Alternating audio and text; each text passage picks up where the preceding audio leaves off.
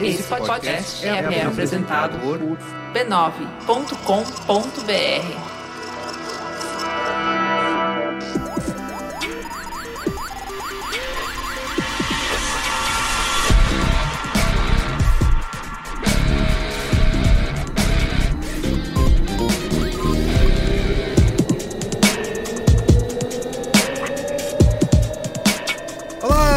Merigo, esse é o Braincast número 299. Estou aqui hoje com Juva Lauer. Mamileiros e mamiletes, eu voltei para estabelecer a ditadura do matriarcado.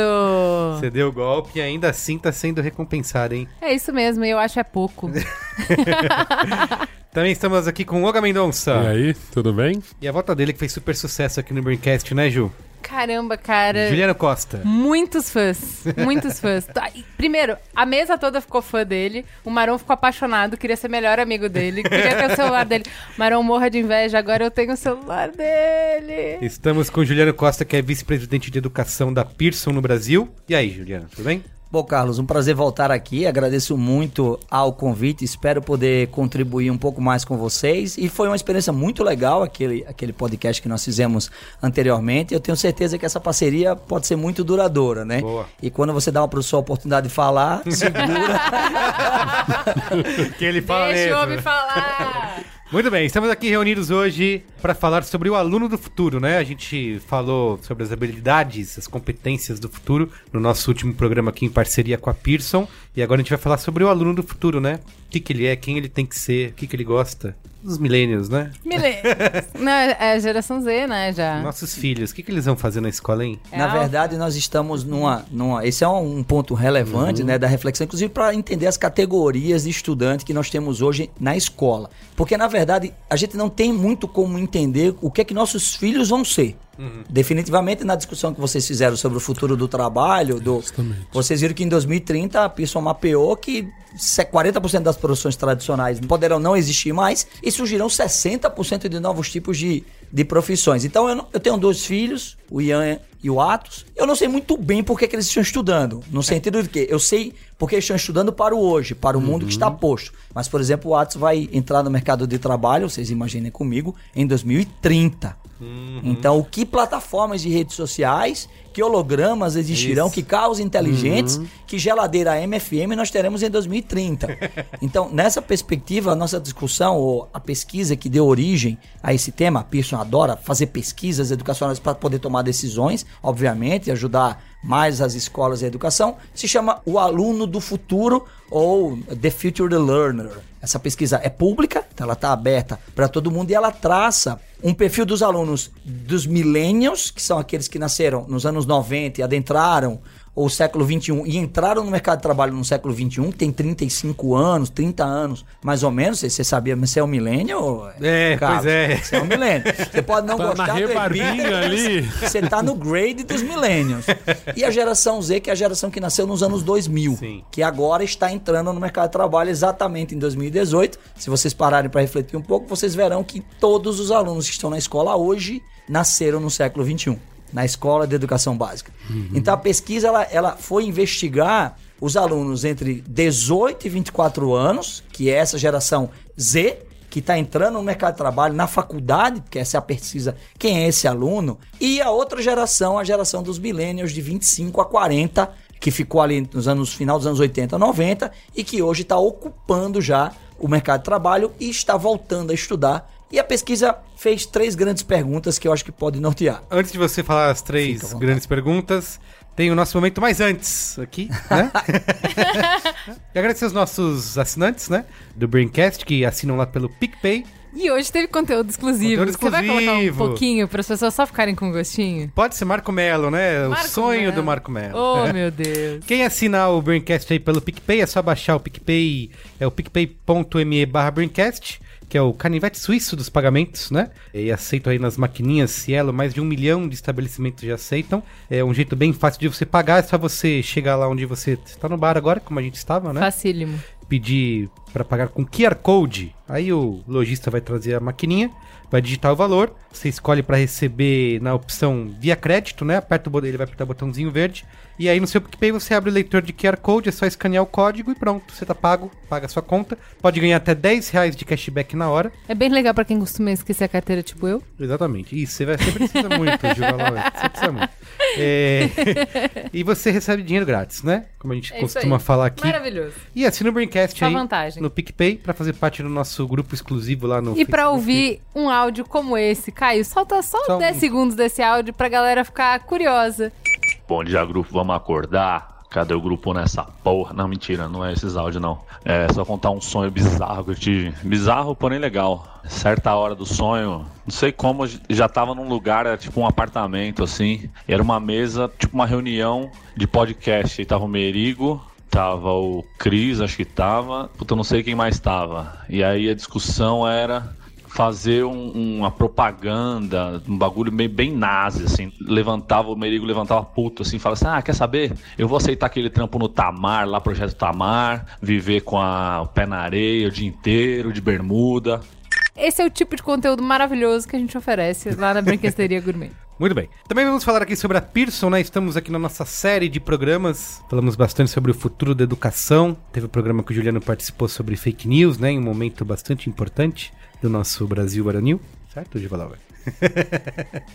É. Polemizar, polemiza. É, não tô polemizando, é só uma, uma realidade, né? É, são fatos. É, e a Pearson é a maior empresa de educação do mundo, com seus programas apoia iniciativas para alcançar estudantes em todos os países e ajudá-los cada vez mais a transformar suas vidas e comunidades por meio de um processo de aprendizagem avançado e eficaz. A Pearson é fonte de inspiração e inovação para educadores e entusiastas e quer convidar você para fazer parte de um importante debate sobre o futuro da educação. E é isso que a gente vai fazer hoje, né? Exatamente.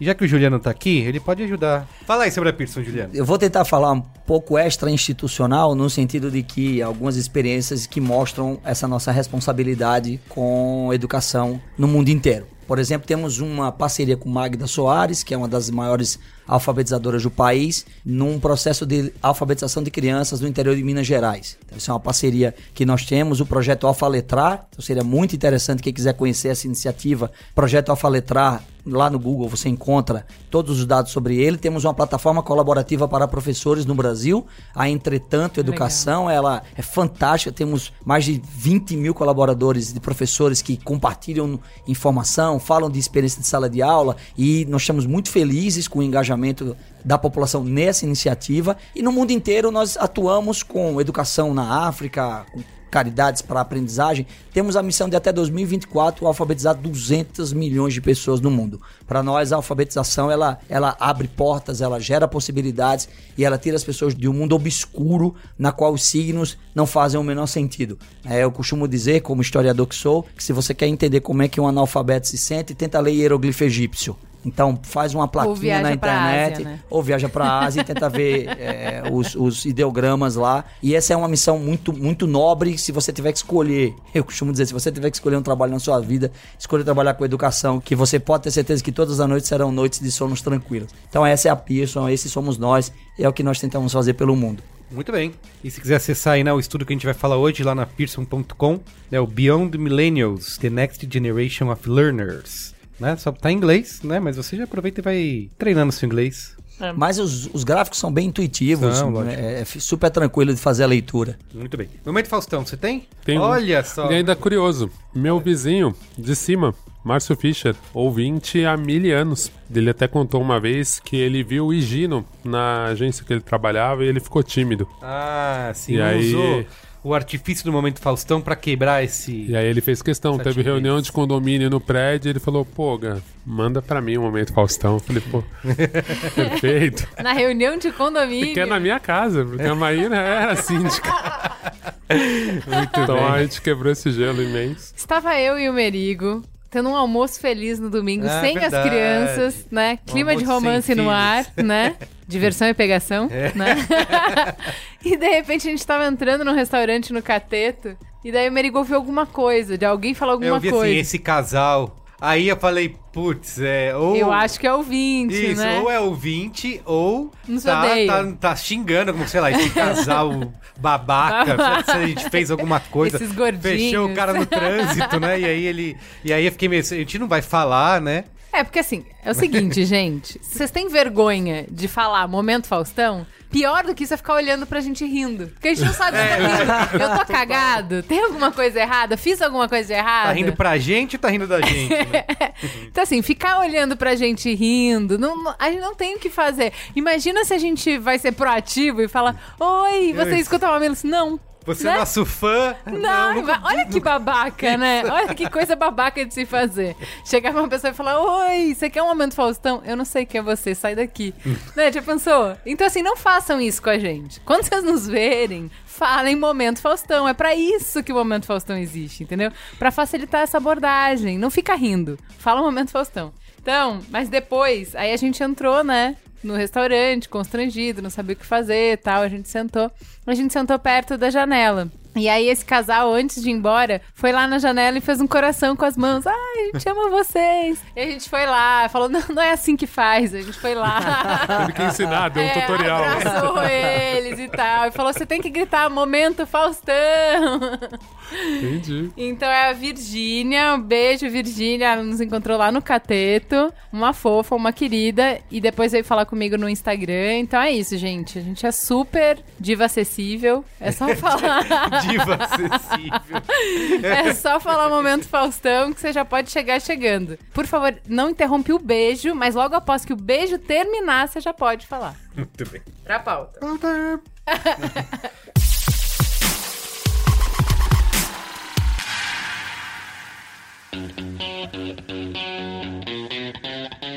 O aluno do futuro, né? Quais são. Juliano tá falando aqui das três perguntas. Agora olha o gancho, né? Já continua no próximo episódio. Ele pode falar agora sobre essas três perguntas. Previously. Isso. Previously, Previously. on Braincast. A pesquisa, basicamente, ela tentou entender, tanto na- no grupo dos millennials quanto no grupo da geração Z, a primeira coisa é, por que você vai à universidade? Sim. É a primeira Porque me pergunta mandaram, fundamental. né? É, Então, geralmente vamos ver se essa foi uma das respostas. Essa é uma Porque eu reflexão quero ganhar importante. dinheiro, né? É, me Vamos- falaram que eu tenho que fazer isso aí. Vocês estão dando que sabe? spoiler? Pera aí. vamos, vamos trabalhar a, a- a pesquisa, nosso papo Tô vai em cima Só disso. tô lembrando dos meus pais. É. nada. O segundo ponto é como você gostaria de aprender na universidade? Essa foi uma segunda pergunta que foi feita. Ok, Essa é por que, que você vai lá? De 18 a 25 anos você tem um grupo de respostas, de 25 a 40 você tem outro grupo de respostas. Como você gostaria de aprender e o que você espera que vai acontecer com o que você aprender na universidade. Depois que você sair dela, o que, é que você acha que isso vai servir? Como você vai empregar isso? E aí a pesquisa trabalha com essas três perguntas na primeira parte dela. A segunda parte, que eu acho super interessante, diz assim: os alunos podem ser divididos em cinco perfis, que a pesquisa fala de segmentos, mas na verdade são cinco perfis de alunos. E esses cinco perfis de alunos, todos que nos escutam cairão em um deles. Não tenho dúvida, inclusive nós aqui nessa sala cairemos em um deles e nós nos identificaremos. E aí ela faz a melhor coisa que ela podia fazer, que é dizer assim: como você, escola, universidade, faculdade, pode engajar cada um desses perfis. Qual é a estratégia que você pode usar para trazer os 100% de estudantes para dentro do aprendizado, do engajamento, do prazer em estar na universidade? Porque o grande problema hoje no mundo é o número de pessoas que não têm querido entrar na universidade e têm abandonado o ensino superior. Nos Estados Unidos isso é uma epidemia. Você tem quase 60 dos estudantes abandonando a universidade, acreditando inclusive que podem montar uma startup, fazer uma inovação Sim. disruptiva. Ah, o Marquito interrompeu e tá aí um sucesso. Não, Então eu eu, não também, eu sou um novo gênio O dessa Ma- geração. O Mark, é isso? o nosso amigo Mark, Marquinho, não sei se ele interrompeu, mas ah, os que a galera considera os maiores gênios né, da tecnologia. É, o tipo Larry Bill Page e o CJ Brin Steve Jobs abandonaram. abandonaram e se formaram muitos anos E- depois. e isso é né? uma questão que, que nós vamos ver, tem idade. Isso tem idade. Onde é que isso, que, que ideia é essa? Quantos por cento desses adolescentes, pós-adolescentes, estão pensando desse jeito? Então, a pesquisa traçou isso. Três perguntas chaves, segmentou os estudantes e depois disso, olha, escolas, vocês podem se adaptar a isso e fazer todo mundo feliz. Agora, as estratégias são diferentes. Né? E a gente poderia começar com a primeira pergunta. Por que, que você vai para a universidade? Vocês gostariam de, de dar Eu quero- hipóteses eu como quero. continuar? Porque eu quero garantir o meu futuro. Eu quero aumentar minha chance de sucesso no futuro. No mundo do trabalho ou em qualquer No mundo mundo? do trabalho. No mundo do trabalho. No mundo do Essa trabalho. é uma primeira resposta. 60% dos alunos, especialmente de 18 a 25 anos, dizem: "Eu quero arrumar um emprego". Isso, assim, é importante pra mim e a faculdade é o caminho mais fácil É para eu poder entrar no mundo do trabalho. Eu poderia fazer startup, poderia fazer N coisas, mas o caminho mais seguro do que jogar futebol, por exemplo, porque o funil é muito maior, é estudar. Só que no grupo dos millennials como nós, isso tem pouquíssimo peso. Porque nós já trabalhamos, já constituímos família, já tomamos decisão. Então a geração dos millennials como nós diz: "Eu vou porque eu quero melhorar o meu emprego, quero me promover Sim. ou eu quero me aprender porque agora eu posso estudar por prazer. Até eu. Assim, se fosse eu hoje, agora, e não eu com 18 anos, seria Então, essa a resposta. Vamos responder dentro do. Os milênios dizem: eu posso ir por prazer, eu quero melhorar o meu inglês. Eu quero viajar e conhecer o mundo, por isso eu preciso de um conhecimento específico, por exemplo, em turismo ou em culinária, em, Uhum. em gastronomia, enquanto que o rapaz de 18 a 25 ainda tem uma boa parte deles, eu preciso arrumar um emprego. Pra mim, pra mim, eu fiz um caminho um pouco diferente. Até ter sido um jovem baixa renda, eu fiz técnico. E aí eu fiz dois técnicos. Então, pra mim, eu tive essa visão antes. Falei, cara, eu sou designer, com 21 anos eu já trabalhava em gráfica, já tinha um salário bom. Então, pra mim, eu falei, ah, um dia eu faço sociologia. Fazer um curso que não dá Sim. dinheiro, mas que eu gosto. Porque faço sociais, eu faço antropologia. Óbvio que aí o mercado te engole. Sim, e aí eu sou esse cara você- que fica adiando a atrasa. antropologia, leio tudo que eu posso, mas já fiz até aulas de ouvinte, mas nunca Mas olha que interessante, Fiz, ó, né? você faz parte de um grupo, de um dos segmentos em que queria ser rápido, queria fazer o ensino superior rápido, porque já estava trabalhando Uhum. e não ia esperar cinco anos para terminar o aprendizado. Você fez um É, eu técnico- precisava entrar no mercado de trabalho, é Isso. isso. E Eu precisava ter precisava de grana um pra pagar a faculdade. Então, meu, meu, minha ideia inicial era, eu preciso pagar a faculdade. Quando eu fiz dois técnicos na área, eu sou designer de formação, né? E aí eu falei, cara, não faz sentido. Eu, eu cheguei pra faculdade, mas a primeira aula eu falei, gente, vai repetir tudo de novo? Exatamente. Você queria uma coisa mais rápida, mais ágil. Aí vem a segunda resposta do porquê você vai na faculdade. As pessoas querem continuar estudando, mas elas querem coisas mais rápidas e mais específicas. Então, por exemplo, qual de nós aqui vai imaginar passar com dois filhos em casa, cheio de responsabilidades e programas, quatro anos dentro de uma faculdade? Então eles dizem assim: nós queremos micro-credentials. Nós gostaríamos de certificações pequenas, de 20 horas, 10 horas, 30 horas em operação de equipamento de radiofonia. Eu quero fazer na faculdade, porque o equipamento está todo lá, os técnicos estão todos lá, a tecnologia está toda lá. Eu quero aprender rápido. Então eles, es- eles expressam que os cursos longos não interessam especialmente para os milênios. Os jovens também querem, mas é no campo da inovação. Então eles querem entrar na faculdade e querem aprender um monte de coisas rápidas e específicas. Quero aprender como gerir, por exemplo, uma rede social. Quero fazer um curso de hum, comunicação e dentro eu quero aprender como gerir rede social. Ser, meu sonho é ser administrador de WhatsApp. Por exemplo, de grupo de WhatsApp. Então eu quero ter um curso pequeno, 10 horas, e nós adultos é por prazer e por uma melhoria específica do nosso trabalho. E a gente não tem muito tempo para passar 3, 4 anos dentro da universidade. Então isso evidencia muito do que a gente já vê. Né? Inclusive Humberto Eco dizia que a ciência nada mais é do que a demonstração técnica do óbvio. Então é isso. A gente, que, que os jovens ainda querem trabalhar, que os adultos não têm muito tempo, mas querem estudar. Isso, ok. O que houve grande mudança foi na segunda pergunta. Como você gostaria de aprender na universidade? A primeira é: eu gostaria de aprender comigo fazendo. É, na prática, é o que eu ia dizer. Na prática. É mais do que isso, Ju, é a centrada no aluno. Por exemplo, eu não gostaria de ouvir meu professor 100% da aula. Eu não quero entrar numa sala de aula e passar 5 horas, 4 horas escutando o meu professor falar. Eu quero eu falar. Eu quero o que, o que eles chamam de Student Centered Learning. E nesse Student Centered Learning tem uma medida que é mensurada por pesquisa pedagógica que é Student Talking Time e Teaching Talking Time. O tempo de fala do professor e o tempo de fala do estudante, que na faculdade normal é 90 a 10. 90% do tempo o professor fala, 10% o aluno fala. Em média, a pesquisa aponta que eles gostariam de pelo menos 50 a 50. E o adulto, ele também gostaria de uma metodologia focada ele participando, porém que não tivesse aquelas pedagogias de adolescente. Que fosse um. é, que você. Ah, ok, vamos fazer aqui um quebra-gelo de bolas, bolas de sopro. Aí você põe dentro a bola de sopro, fica todo mundo balançando. E você com 40 anos. "Ei!"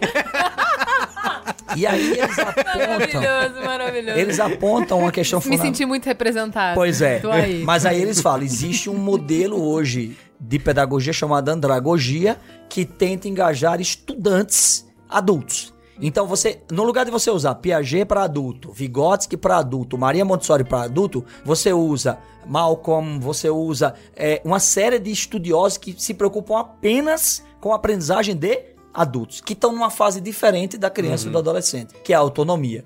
É assim, professor, me dá um problema e me deixa resolver. Não precisa me dizer a rotina, a rota, o procedimento. Me deixa investigar. Eu tenho autonomia para investigar. eu sou capaz de, com os meus colegas, produzir uma pesquisa e entregar. Então, é centrado no estudante, muito baseado em metodologias ativas e colaborativas, que é um problema no mundo inteiro de implantação, especialmente para adultos. Sempre que a gente fala da Finlândia como referência para isso, é sempre criancinha de seis anos numa sala de kindergarten, né? Tudo cheio de bola, de coelhos pintados na É parede. mágico, né? E você, não, você, é- você é adulto, você não quer estudar sentado no chão. No show da Xuxa, né? É. Pelo amor de Deus, né? É muito legal a sala do Google, com aquelas almofadas e tudo mais. Mas você diz, meu amigo, eu não tenho coluna mais pra isso. Me põe numa cadeira legal, numa mesa legal, aquelas de escritório, do sonho do executivo, né? Então eles apontam como você gostaria de aprender. Centrado no aluno, ativo e colaborativo e principalmente com experiências concretas. Que veio do mundo Imersão, corporativo. A questão do case study, toda a parte de vamos fazer simulação, vamos fazer jogos, vamos fazer. Leva isso para a sala de aula da universidade, que você vai entender como é que isso vai engajar o adulto. Você diz lá um problema, vamos dar um, um exemplo aqui. Você trabalha numa empresa de petróleo e você tem uma dificuldade no mundo que é o petróleo tá, vai acabar, no sentido de que ninguém mais vai querer consumir petróleo. Como você resolve esse problema? Tá aqui o seu, o seu orçamento, tá aqui o seu faturamento, tá aqui o seu cenário, e aí eu vou dar o case para cinco grupos e vocês vão fazer um jogo corporativo usando as seguintes ferramentas de gestão, os seguintes softwares de construção de retorno sobre investimento, de projeção de lucro e tudo mais, e quem tiver o melhor resultado no final factível ganha. Aí você aprende como construir um PNL, como fazer um ROI, como aplicar um Ishikawa, um, um Pareto e resolve o problema num curso de economia. Então isso engaja todo mundo. Todo mundo. É, eu tava vendo bastante sobre a diferença entre exposição e imersão, né? Que é, tipo, ah, o professor falar das coisas e, e ficar falando, falando, falando. Ah, então deixa eu te explicar o que, que é isso e te levar pra ter experiência. Então vai lá e vive aquilo e isso também é uma demanda que a gente tem hoje, né? Tanto que nos é millennials quanto de- nos, nos- na geração Z. E que a gente vê que é isso, né? O cara faz o hackathon na empresa Uhum. e depois ele vai pra faculdade. Aí tem uma aula que ele fala, putz. É, já tô. Né? E, e essa concorrência com workshop, com tutorial na internet, realmente. É, eu tive é- essa experiência mudando pra São Paulo, quando eu mudei faculdade pra cá, já tava trabalhando em agência. Eu ia pra aula, assim, sabe? Já, já passou na Foi- foi o meu experiência, problema. consegui atingir logo, né, um, estar numa posição que a maioria das pessoas que estão nesse curso gostariam de estar, que é já num, numa grande agência, trabalhando no dia a dia com o cliente, vendo as coisas na prática. E aí chegava no dia a dia da, da aula, eu parecia realmente muito primitivo. Desmotivador, É, desengajador. E É. você desistiria se não tivesse alguma perseverança isso, isso. associada. E aí a pesquisa coloca um item no como que é fantástico, que é assim, os millennials querem um online muito periférico. Muito topam online, acham legal, mas gostam do face-to-face, professor em sala dentro do campus. A geração Z, a frase da pesquisa é gigantesca. O YouTube é a nova universidade. É a frase da pesquisa. O YouTube é a nova universidade. É assim, o aluno ele diz: "Eu posso aprender tudo que eu estou aprendendo com o meu professor expositivo em sala lá no YouTube e com variedade de falas, variedade de interlocutores e variedade, inclusive com um fórum de 3 milhões de estudantes que eu posso conversar com eles. Tem um caso que eu conversei com o pessoal do, de um provedor de videoaulas aqui no Brasil, que é parceiro da Pearson. Por que, que a videoaula deu tão certo? Por que, que no YouTube os YouTube Teachers ou os canais de aula online deu muito certo? Você tem dados para explicar? Ele diz, cara, tem uma feature, tem uma funcionalidade no YouTube, em qualquer plataforma de streaming de vídeo, que é matadora para educação. Qual é? Rewind. Voltar. Sim, eu vi isso dando aula. Voltar. Eu não acreditava, eu sou muito millennial nesse ponto, assim, pra mim tem que ser o presencial tal, e eu fui dar aula, e aí era numa escola que tinha essa videoaula, então o aluno podia estar presencial, ou ele podia estar assistindo da casa dele, tinham pessoas que eram, não eram de São Paulo e estavam assistindo. E eu fiquei muito tímida pra isso, achei uma bosta, não queria de jeito nenhum, achei uma merda tal, mas eu, pá, beleza, vou. E eu fui, assim, muita resistência. E aí eu comecei a ver o retorno dos alunos. O que que acontecia? Na aula, eles tinham uma primeira passagem daquilo, eles achavam que estavam entendendo, eles não tinham dúvidas, iam pra casa na hora de porque era um curso prático, né? Era co- é, como fazer, co- exatamente o que você falou. Eles queriam aprender a fazer anúncio no Facebook. Então eu tinha que mostrar a criação, planejamento e a parte de mídia. O cara entendia. Na hora, eu mostrava assim, e eu sou muito nerd, né? Então a minha aula era print da tela. Ó, primeiro você vai aqui, depois aqui, depois aqui. Tipo, era muito a prova de burro, sabe? Não, não tinha como, não tinha como você não saber. O cara sozinho em casa, quando abria a ferramenta, travava e não conseguia. Aí o que, que ele fazia? Ele ia pra aula que tava gravada, voltava e fazia o passo a passo comigo. Então essa possibilidade de você voltar na aula e fazer no seu ritmo e pausar a aula Pra o que você não entendeu, olhar na sua tela, fazer de novo, fazer várias vezes, isso é matador, Então, cara. é- É, pensa muito bom. vocês. Ter, ter o controle na mão de pausar a aula, pensa em cara. Acelerar a velocidade. Acelerar a velocidade quando você precisa Também ver. Cara, isso é da- maravilhoso. E, e imagine, imagine que quando você tá na aula, você tem outros alunos na sala, você tem vergonha. Não importa se você é o mais Uhum. desenrolado do universo. Você levanta a mão uma vez, professor, não entendi. Aí o professor tá ali, carne a carne, materializado na sua frente e tira tua dúvida. Você entendeu? Aí você não entendeu. Aí você diz, professor, eu ainda não entendi. Aí o professor tenta de novo, você não faz uma terceira vez. Por, por N razões, o tempo não deixa, os colegas estão olhando. Em algum momento alguém vai dizer, "Pô, mas tu é burro, hein, velho? É. O professor já explicou 200 vezes. Em casa, com fone de ouvido, o professor é só teu. É isso É só aí. teu, você nunca tem vergonha. Você diz, peraí, ele falou o quê? Urra. Aí você escuta. Urra. Você pode escutar um bilhão É de vezes. E ao mesmo tempo, se você não entender, você pessoal, eu tava aqui no minuto 3.5 e não entendi muito bem o que. E aí aconteceu uma experiência comigo, com. Eu tenho alguns amigos YouTube teachers pela proximidade da Pearson e tudo mais. Um deles tem um canal de física muito famoso no Brasil.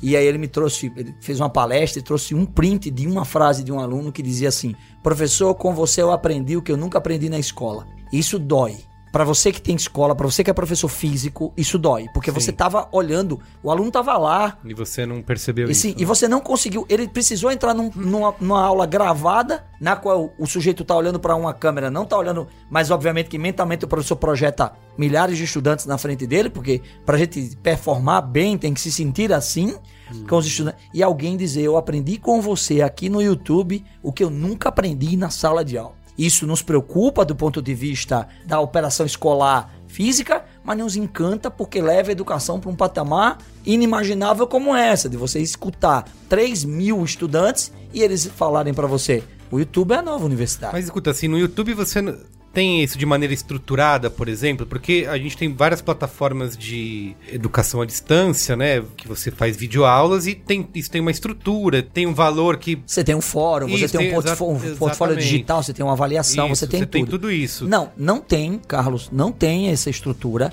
mas a questão que nós estamos avaliando, e isso a gente vai ter que esperar um pouquinho mais, é, são essa geração de 18 a 25 anos que está estudando no YouTube, não está não estudando na universidade.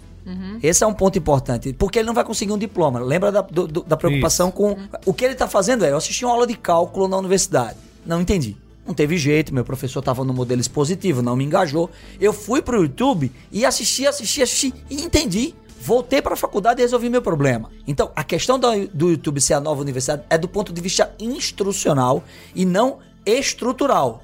Não tá organizado, não tá formatado, não tem uma linearidade curricular, mas eu me viro. Eu vou lá, pego o tópico, digito na Isso pesquisa, E encontro e problema. complemento. Então, mas a dificuldade é que você tem que ter uma, uma responsabilidade, uma autonomia, uma concentração Isso. gigantesca para usar essa ferramenta. E Isso a gente estava falando no, no Mamilos do EAD, que isso é uma coisa boa, por um lado, porque são competências que vão ser muito necessárias no mercado de trabalho. Então, se você esperar que alguém te pegue pela mão e que você seja pautado, que você tem que estudar e como Ah, você tem que sim. estudar e qual é o ritmo, você tá fudido, porque o mercado não vai ser esse. Mas, por outro lado, é um desafio que a gente tem, né? Então, você vai pegar, por exemplo, adolescente. Que tem um milhão de distração e tá no computador com mil é, notificações pegando e ele tendo uma aula de cálculo no meio dessa zona, Então vamos lá. Entendeu? Vocês nós temos que entender o YouTube como um extra, como um plus. A escola continua lá. Então, se você não tem atenção e não tem disciplina, o que é que você faz? Você vem na monitoria da escola. Você senta no grupo, você faz o que foi feito nos últimos 200 anos, que é, olha, Olga, vem cá, você não sabe cálculo? Cara, me ensina que senão eu não vou passar. Va- é- Essa é uma questão da geração Z. A questão da multitarefa tá sobre, sempre esteve sobre questionamento, você ser capaz de assistir a uma aula de cálculo e conversar no WhatsApp e abrir o Facebook e ouvir o podcast do Braincast ao mesmo tempo. Todo esse processo é algo que cognitivamente nós ainda estamos avaliando. Porque nós não colhemos no mundo do trabalho essa geração É, ainda. eu, eu me preocupo com isso até numa experiência pessoal. De, ah, quero, tô interessado em determinado tema. Aí eu vou pesquisar, aí tem um livro, aí tem um podcast, aí tem um documentário, nananã. Aí às vezes tem, você tem tudo isso, você consome essas coisas, mas talvez não do jeito certo, digamos assim, e, e- e aí você sente a necessidade de fazer algo que alguém estruturou, né? de É, porque você fica com um monte de aba aberta, É, né? exato, Então, assim, ah, eu assim, tinha eu uma me- pergunta inicial. Aí eu fui pra minha exploração, e isso qualquer pesquisador sabe. Se você não for com um método pra sua exploração, você abre 200 abas na Isso. sua cabeça e você não tem a Que- resposta. e aí vira aquele negócio, tipo, é um oceano de conhecimento com um palmo de profundidade, né? Nossa, Assim, eu- ótima frase. Eu essa, tenho hein? tudo isso, mas eu É. não me Então, vamos lá. em Fica com a nada. cultura de almanac, né? É, É, lá na Parece um Pearson, a grande gente- almanac. A gente conecta duas pessoas, uma de educação e uma de tecnologia. Uma chama-se design instrucional, que tenta responder exatamente a pergunta que você levantou, Carlos, que é eu tenho esse monte de opções, qual é o caminho que eu sigo aqui? Sim. Que não é linear.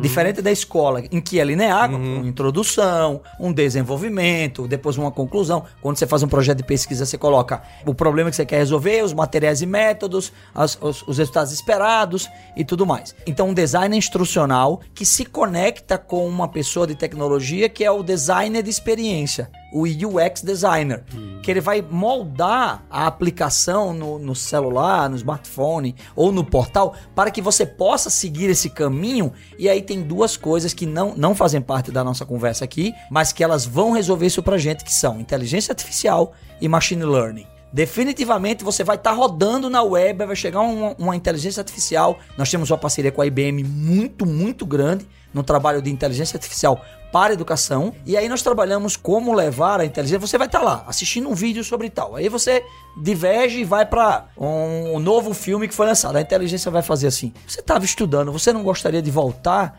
aquele vídeo, ou o vídeo não tá interessante, você gostaria de escutar. Eu vi que você foi para um podcast ou um site de notícias. Que tal você ver uma notícia sobre aquilo que você estava estudando? E a machine learning, quanto mais você usar, mais ela vai aprender contigo e mais ela vai ser propositiva, que a gente chama de educação propositiva. Uma máquina que vai te ajudar a te instruir no meio dessa diversidade. E é uma combinação de um design instrucional com um, um- um design de experiência digital. Isso para mim é lindo, fantástico, uma possibilidade infinita de nós termos um device desde 6 anos de idade e que ele possa ser o nosso companheiro de aprendizagem. Não o Tamagotchi que a gente precisa manter vivo durante 50 anos, mas sim um companheiro de aprendizagem. E a última, que pra gente passar em frente, é o que, que você vai fazer com o que você aprendeu? Os adolescentes, os, os geração Z, querem o trabalho ou ainda não sei. Qu- 60% dizem, eu vou pro trabalho. 40% estão dizendo assim, eu, eu realmente não sei porque o mundo é fluido, tá tudo mudando muito. Eu não sei se ao terminar essa faculdade, se, se a empregabilidade vai estar lá. E os adultos, quero me divertir e quero melhorar a minha vida. Os nós, nós esperamos que ao estudar, nós nos divirtamos. Nossa, encontrei um grupo super legal que debati aquele tema que eu queria ter discutido a vida inteira e não tinha ninguém para discutir isso comigo. A outra perspectiva é: eu quero melhorar de vida, eu quero ser promovido, quero mudar de carreira, porque geralmente quando você chega ali nos Total. 35, É, você sim. passa pelo momento do turning point na tua vida, é isso mesmo que eu quero, aquela crise existencial. Isso Conheço. pode te ajudar a fazer o que se, se costuma chamar de reskilling. Você vai reconstruir suas habilidades para entrar num outro mercado, num outro mundo do trabalho, numa outra oportunidade para te fazer feliz. Às vezes ganhando menos, que esse não é o problema que você quer resolver.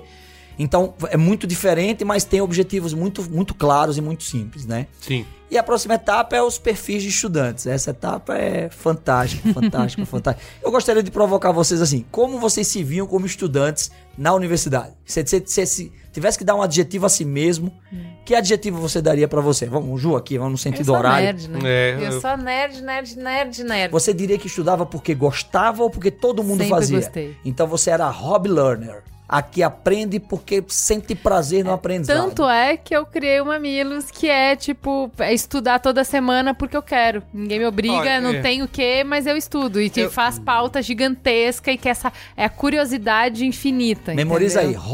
Learner. Ah, O estudante do futuro que vai aprender porque gosta e posição geográfica na sala de aula. Onde você Tava sentava? na primeira fila. Não. Não? Não.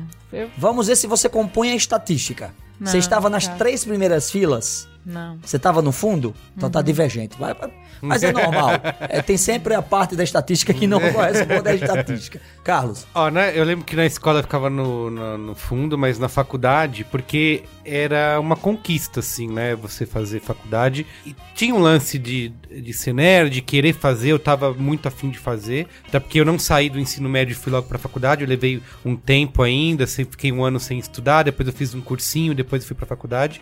Então não era uma coisa trivial, assim. Então quando eu entrei, eu tinha essa vontade, eu era até o cara chato que ficava com gente conversando, eu ficava. "É, veio fazer o quê? Você não tá afim, vai embora, sabe? Você Mas tava você tinha- pagando, né? Isso, você tava você pagando. tinha certeza. Você fazia essa pergunta ou você era o perguntado? Assim, sobre o que você falou de. Ah, me, me perguntava o que, é que você tá fazendo aqui? Você era. Não, eu ele ficava, ficava eu ficava com esse pensamento, eu não falava, mas assim, tinha gente que não, não tava prestando atenção na aula, tava conversando. Mas e eu você fazia meio- isso, ir pra faculdade, porque pra você era importante, todo mundo faz isso, eu tinha que fazer, ou porque você tinha um prazer de estar ali sentado? Putz, tinha um pouco dos dois, Mas assim. o que, eu- que pesava mais? Ah, eu acho que pesou mais a questão do.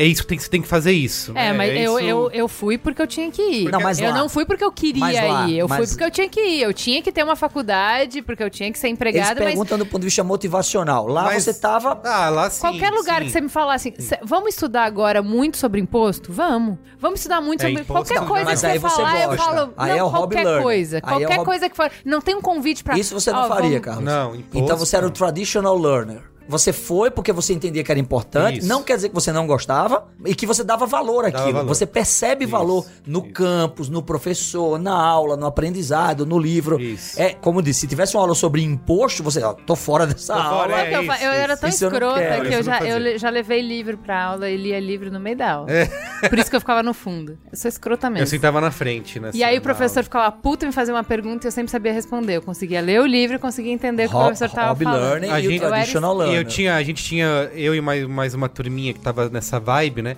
Cara, puta, quem tá trabalhando, pagava faculdade, Lógico. atrasava os boletos, então tinha que aproveitar ao máximo. E quem tava lá conversando e não tava afim, a gente ficava falando, ah, isso aí é o, o pai que obrigou a fazer faculdade, né? O pai que só tá pagando e mandou ir. E aí tá nós nem- vamos classificar esse aí. Já, já. Vamos classificar esse aí já, Chegará a já. hora desse Chegará aí. a hora. Nós temos dois perfis aqui, genéricos, que são Hobby Learning e o Traditional Learning, e eles equivalem a 50% dos alunos que frequentam a universidade. Tá. 24, 25% de hobby que adora aprender e 25 mais ou menos que estão lá porque entendem que todo mundo faz isso, é importante, precisa ter um diploma, vou trabalhar. Vamos ver o Olga aqui. Cara, é engraçado, né? Porque a experiência do técnico é isso, não tem quem tá marcando, né? Porque, porque assim, cara, você. Primeiro que já tem aquela prova que é muito difícil, que é uma seleção, né? Ela já te diz pra onde você vai. Então, o primeiro técnico que eu fiz era desenho de comunicação. E assim, você tinha que saber desenhar. Então já, já ali, por outro lado, o desenho tem essa coisa muito lúdica e é uma diversão e é um prazer.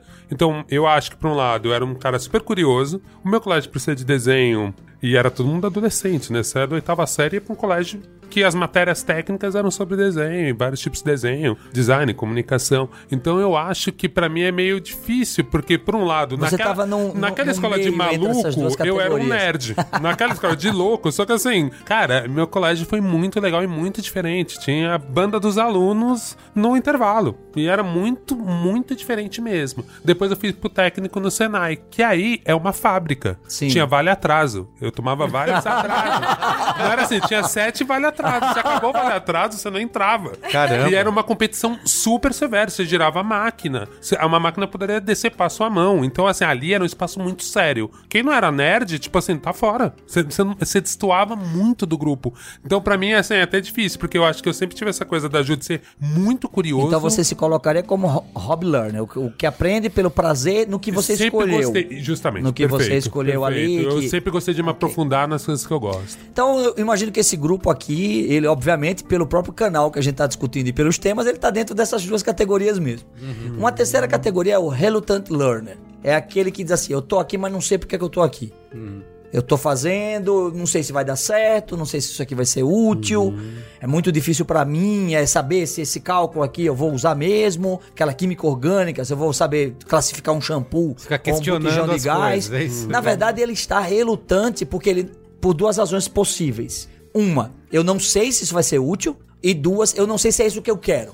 Então, Mas esse cara é o cara que foi imposto ainda não? não. Tá. A geração millennial, que são os mais velhos, estão perguntando: será que isso vai ser útil? Porque você vê o currículo, você vê a ementa, você vê o programa, mas você não sabe como vai ser a aula. Porque se você tiver um conteúdo muito legal com um professor super conservador e pouco engajador, nós adultos pulamos fora.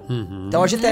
A, gente- a não ser que eu diga, nossa, já gastei mil reais pra pagar isso aqui. Aí é o relutante learn. Você fica lá no meio assim, nossa, meu, pensando no que você podia ter feito com aqueles mil reais. Visitar poços de caldas e, e tomar um banho relaxante no furô e sair flutuando pelas ruas.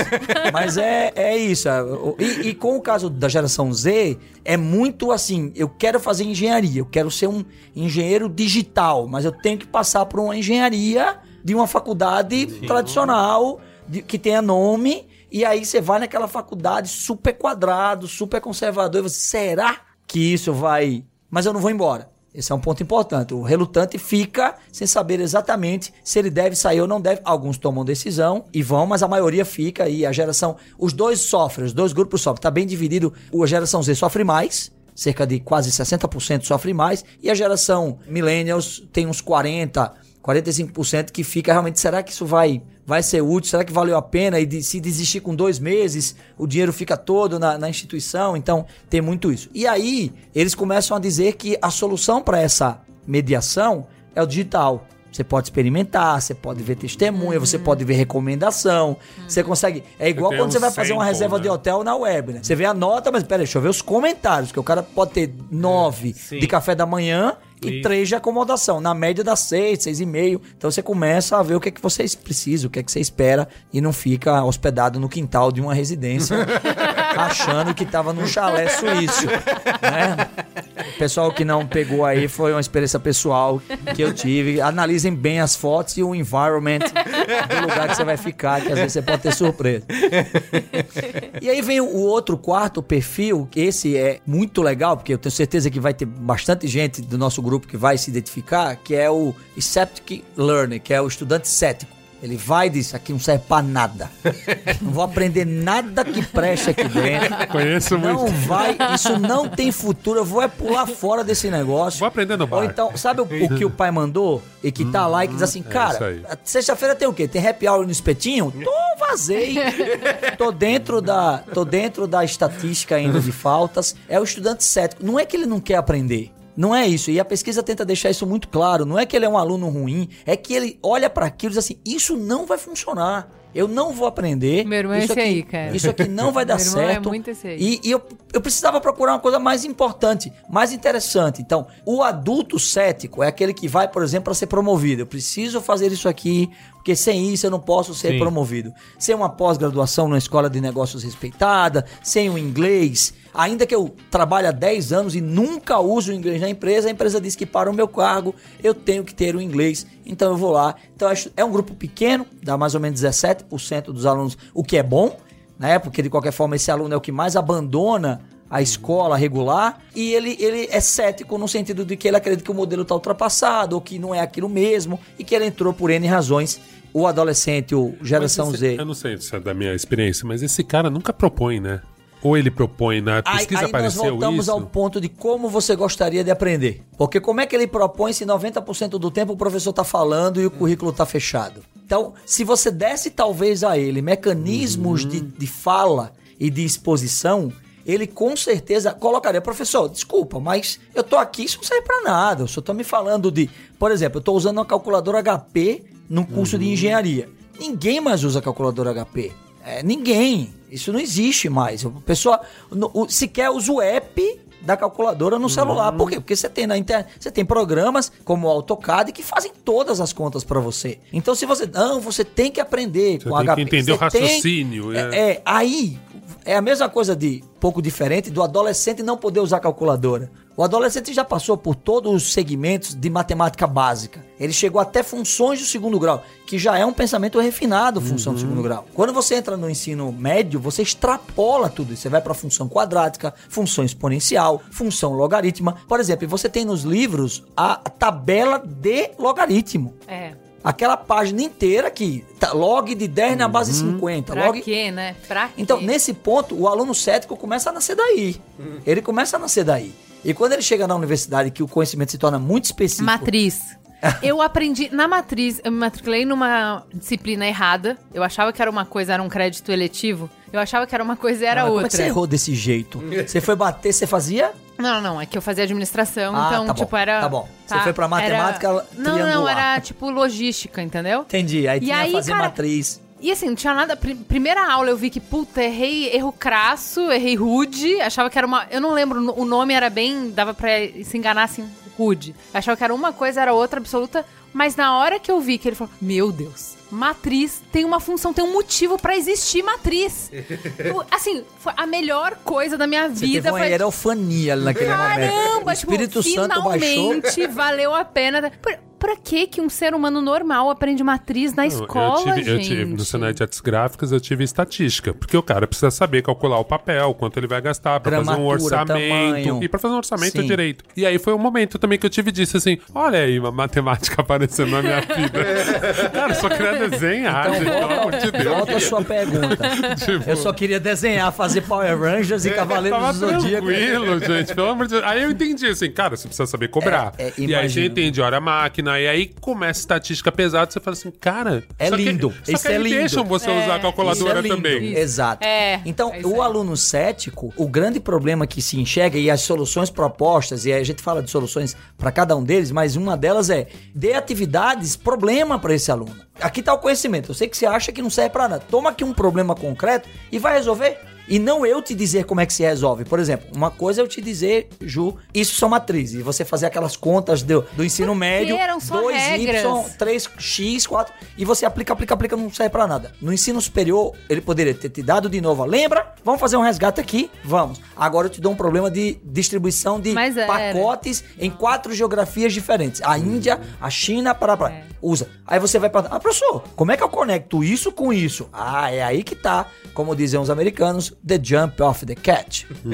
o pulo do gato é você juntar isso com isso. O problema com a técnica, com a, a teoria. ferramenta. E aí o aluno cético, ele não consegue criar essa ponte. E como ele não consegue criar essa ponte, ele desmotiva, porque a primeira escolha dele foi o que ele queria. Por exemplo, ah, o que é que eu vou fazer? Meu pai quer que eu faça faculdade. Ah, Eu vou fazer história, como eu. Vou fazer história. Eu quis fazer, mas meu pai não teve influência, mas tem muita gente que vai fazer história. Aí foi, entrou sem ter crença nenhuma naquilo. Mas de repente se deslumbrou por uma capacidade de aplicar aquilo numa análise de eleição, numa análise de notícia e hoje cada vez mais elementos motivadores estão presentes nos nossos devices, né? Você abre um agregador de notícia, você escuta lá no, no, no Spotify, você bota uma lista de podcast sobre o tema e de repente sai um insight que te diz: Ah, agora eu entendi. E aí você se apaixona, você deixa de ser cético e você passa a ser talvez um hobby learner ou um traditional learner. Não, vale a pena estar Ah, aqui isso mesmo. é legal, então. Então as pessoas elas vão mudando Mudam, o perfil. mudam. E se você criar mecanismos de engajamento, o ideal é que todo mundo vire um dia hobby learner. Que Sim. tenha prazer em aprender. Lógico. Porque o aprendizado sem prazer, sem, sem significado, ele não perpetua pela vida. O David Alzubel dizia lá nos anos 1930 sobre o conceito de aprendizagem significativa, que eu citei na nossa outra, no nosso outro Por isso que eu não encontro. aprendi nada de matemática, então. É, porque você não conseguia associar. Você lembra na matemática da educação infantil que são sempre cinco maçãs conectando com o número 5? Três bananas. Por que você consegue aprender lá fácil? Porque você come maçã. Aham. Você come banana. Mas como você faz uma função quadrática e ninguém nunca te ensinou com batalha naval? Porque você na batalha naval precisa do eixo X e Y, faz uma parábola, tum, atinge no vértice. Então a primeira coisa que você poder ter feito era jogar a batalha naval e depois o professor falar: então, vamos aprender como é que faz isso na calculadora e no quadro? E aí você mexe. Eu já vi uma sinfonia sendo tocada com função quadrática. Na web, se vocês procurarem, ele vai mudando os valores de x, ele vai tchan, tchan, tchan, porque vai girando a parábola e vai dando as entonações. É uma coisa linda, linda. Por exemplo, todo espectro de som que a gente vê, radiodifusão não tem o Isso. gráfico que vem com a onda, A onda. a onda é sempre uma função de x. É sempre uma função de x. Né? Quando você faz um movimento de um dedo no design gráfico, você movimenta o vértice, que é a ponta do dedo, numa função de x. Então, em x, que seja eixo x, y, 2 positivo, o dedo tá aqui. 4 positivo, ele sobe. 5 positivo. Então, a mão do Shrek só se move na animação porque tem um monte de função quadrática lá no meio. E aí o professor não consegue, porque não foi criada essa conexão, porque ele foi um milênio que teve aula analógica num quadro de giz com um compasso do tamanho do disco voador, um esquadro, um compasso. Vocês lembram daquele, daquele compasso? Não sei se nossos ouvintes lembram, mas a gente teve essa experiência que ela ama- amarrava um giz na ponta É. e girava no quadro, fazendo aquela zoadinha arrepiante. Todos os cabelos do corpo Total. se erguiam em uníssono. Professor, pare. Então, o estudante cético tem esse problema. E que esse também afeta o relutante. O relutante, ele tá lá, não sabe por que tá lá, ele ainda acredita, ele tá, ele tá na dúvida, né? Seja, Tem o ateu, que é o, o cético, tem o, o agnóstico, que diz assim, ó, não sei se existe, mas prefiro não arriscar, então pode ser que exista, e tem o crente, que é o hobby e o traditional, né? A gente pode colocar o fiel praticante e o fiel não praticante, que estão lá. E tem o último estudante, que é um grupo de 15%, que é o digital learning, que assim, eu só queria aprender na web, com plataforma, com aplicativo, com canal. Não queria pisar na escola, não acho que isso precisa. Eu topo aprender no meu jeito, no meu tempo, na minha modalidade. Eu quero ver uma coisa, escutar outra, degustar, experimentar. E isso, é o traditional learning está muito focado também no campus, na sala, no professor, no tempo da aula, nos horários. Já o, o outro extremo, o digital, não, eu quero ter uma experiência totalmente digital. Personalizada. é. É, personalizado, porque eu consigo personalizar. Sim. Mas Sim. eu tenho algumas questões em relação a isso. Primeiro, o- sobre o mundo lá fora, né? É, essa experiência personalizada, se ela vai ser encarada com um valor, digamos assim, do que. Do que a tradicional, É, linear dos É, quatro anos. Vamos exato, lá. Eu ter conversando, Carlos, com o pessoal da Bloomboard. A Bloomboard é, um- é o, o- o grupo mais relevante nos Estados Unidos hoje do que se chama de micro-credentials, microcertificações, que virou uma, o- a ferramenta de solução para não perder os jovens adultos do ensino superior. Porque como os Estados Unidos estão enfrentando uma crise de abandono, a política do atual governo americano valorizou a empregabilidade rápida de você sair do- da high school e ir direto para o mercado de trabalho, ou seja, você consegue ganhar dinheiro rápido, você não precisa fazer ensino superior, e isso é ruim para a ciência do país, para a pesquisa, para a academia, porque de longo prazo o que se sustenta é a pesquisa acadêmica universitária É, de instituições A quantidade de Stanford. estudante estrangeiro em Colômbia é, absurdo. É o que estão cobrindo desses que estão saindo. E aí, qual é uma das soluções americanas hoje? Os estados americanos estão fazendo parcerias com instituições que oferecem cursos, a grande maioria online, de microcredenciais, muito da necessidade do lugar. Então, por exemplo, discutindo com o Sanford, que é o, o CEO da, da, da Bloomberg, eu fiz uma reunião com ele e disse assim: ó, estou fazendo agora para o estado de Ohio. E Ohio colocou que tem uma parte de agricultura e de pecuária que é muito sobre a pelagem bovina. Tem muito de como tratar, porque eles vendem gado, isso aumenta preço, se o gado tá bem. E aí a gente criou um micro certificado de controle de qualidade de pelagem. Um curso pequeno de 10 horas, que os estudantes vão lá e, e fazem e já conseguem identificar, fazer mapeamento, tirando fotos, usando Instagram, colocando entre eles para eles avaliarem e dar escola. Sucesso total. E aí o Estado garante que aquela microcertificação tem valor para o mercado de trabalho. Ou seja, o Estado diz que as empresas podem aceitar que essa regulamentação é sempre pública. A regulamentação educacional é sempre pública. Quem diz o que vale e o que não vale é sempre o Estado. O mercado privado, obviamente, se movimenta e aceita seus próprios certificados. Mas quando a gente vai, por exemplo, para um concurso, para uma certificação de saúde pública, de sanitarismo, você precisa ter o Estado dizendo, ó, pode, esse aí tá valendo. Então eles estão muito nessa de vamos fazer muitos microcursos que compõem uma área do conhecimento. Tudo isso resolve uma parte das skills que a gente precisa no futuro, que são skills técnicas. Mas, vamos pensar o seguinte: quando a gente fala de futuro do trabalho e a gente vê o que, que vai ser automatizado, a gente vê que justamente essas coisas idiotas que me revoltavam fazer é o que as máquinas vão fazer, porque a gente não é muito bom em memória, que é o que a, a escola nos Que a máquina é exigia antes. perfeita. Tipo, cara, a máquina é muito melhor, então assim, para, apenas pare. A segunda coisa, processamento de dados muito rápido, então assim, quanto das provas, eu lembro no eu sou muito rápida. E aí eu me dei bem na, no vestibular por conta disso. Isso não é um valor, você entende? A máquina vai ser 500 mil vezes mais rápida do que eu. Então essa minha vantagem, entre essas competitiva, pra próxima geração... A escola pegava muito isso, sabe? De você ser rápida. Se você conseguia responder rápido uma prova, você fazia o vestibular inteiro. Se não, muita gente deixava o vestibular na metade. Não porque não soubesse, mas porque não conseguia ser rápida. Hoje, não- você não precisa mensurar a rapidez, porque a máquina vai ser mais rápida que você. A capacidade de aplicar padrões que era uma coisa que a escola verificava, tipo matriz. O que me indignava é assim, eu não entendo o que eu tô fazendo. Eu sempre sa- saio certa, sempre vai dar 10 a minha prova. Eu não faço a menor ideia, eu só tô aplicando uma regra que não tem um motivo pra mim, não tem porquê, entendeu? Isso a máquina consegue fazer melhor. Aplicar regras, fazer uma coisa exatamente igual, é conformidade, a máquina consegue fazer melhor. Então, assim, esses skills que tradicionalmente a escola valorizava, aferia, estimulava, não vão valer pra nada no futuro.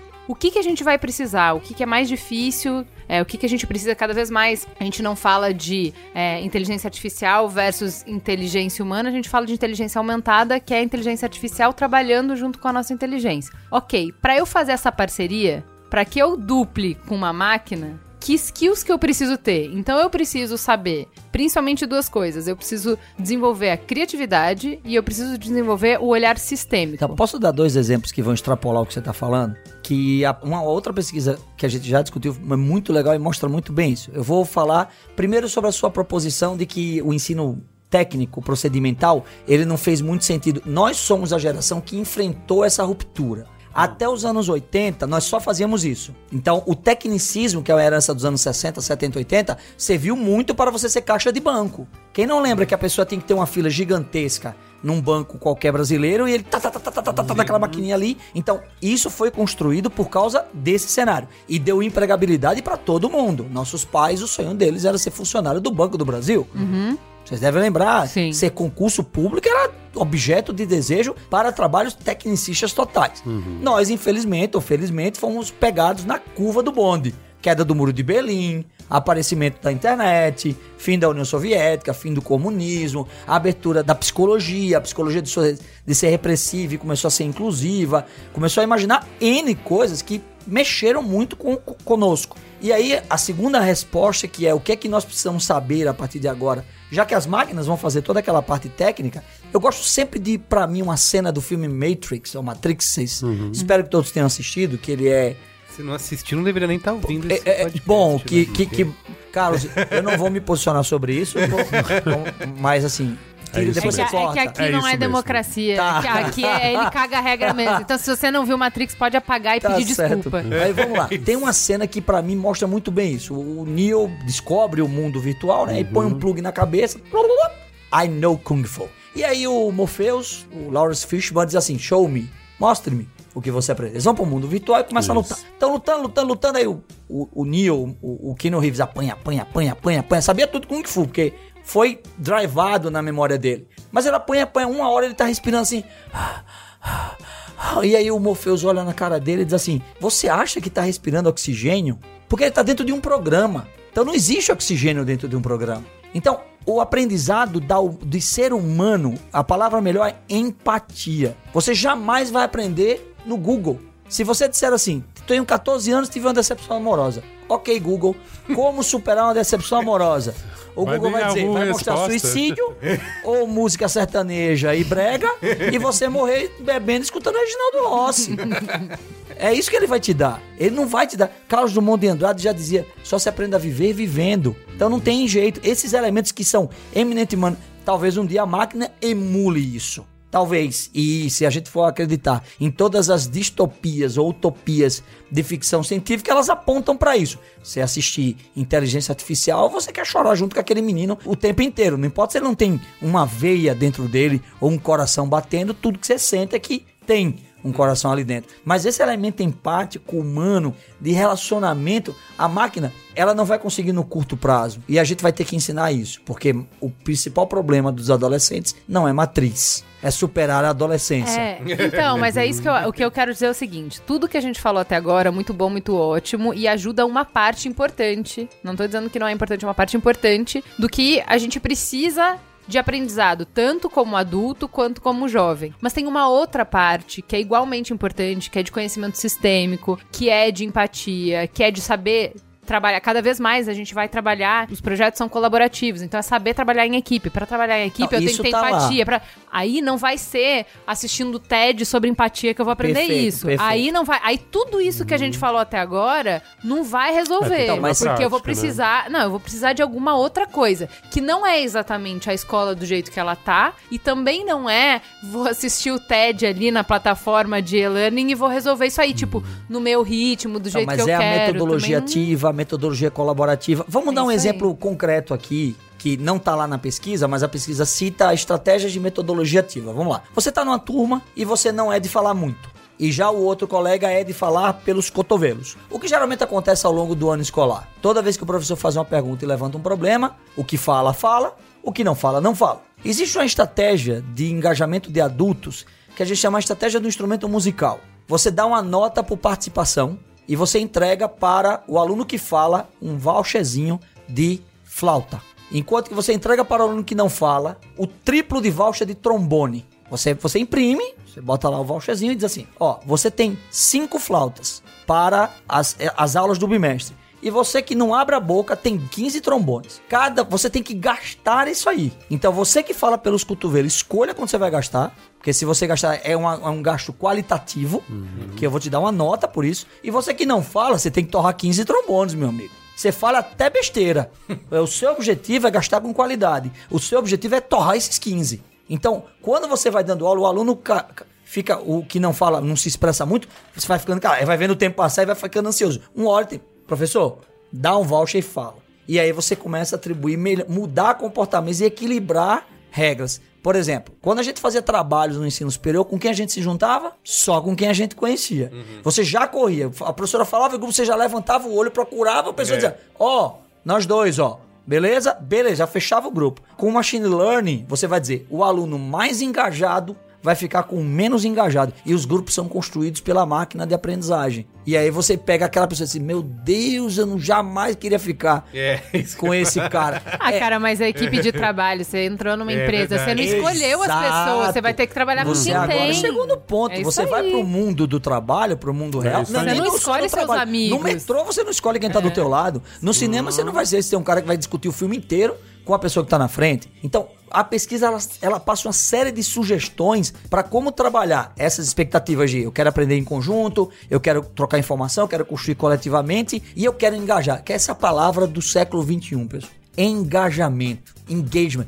Se o século XIX for o século da escola, se o século XX for o século do professor, século XXI é o século do estudante. A escola tem que se adequar a engajar estudantes que eles sintam o prazer, porque ninguém quer fazer mais nada que não dê prazer. E as pessoas, inclusive, não querem sair do prazer.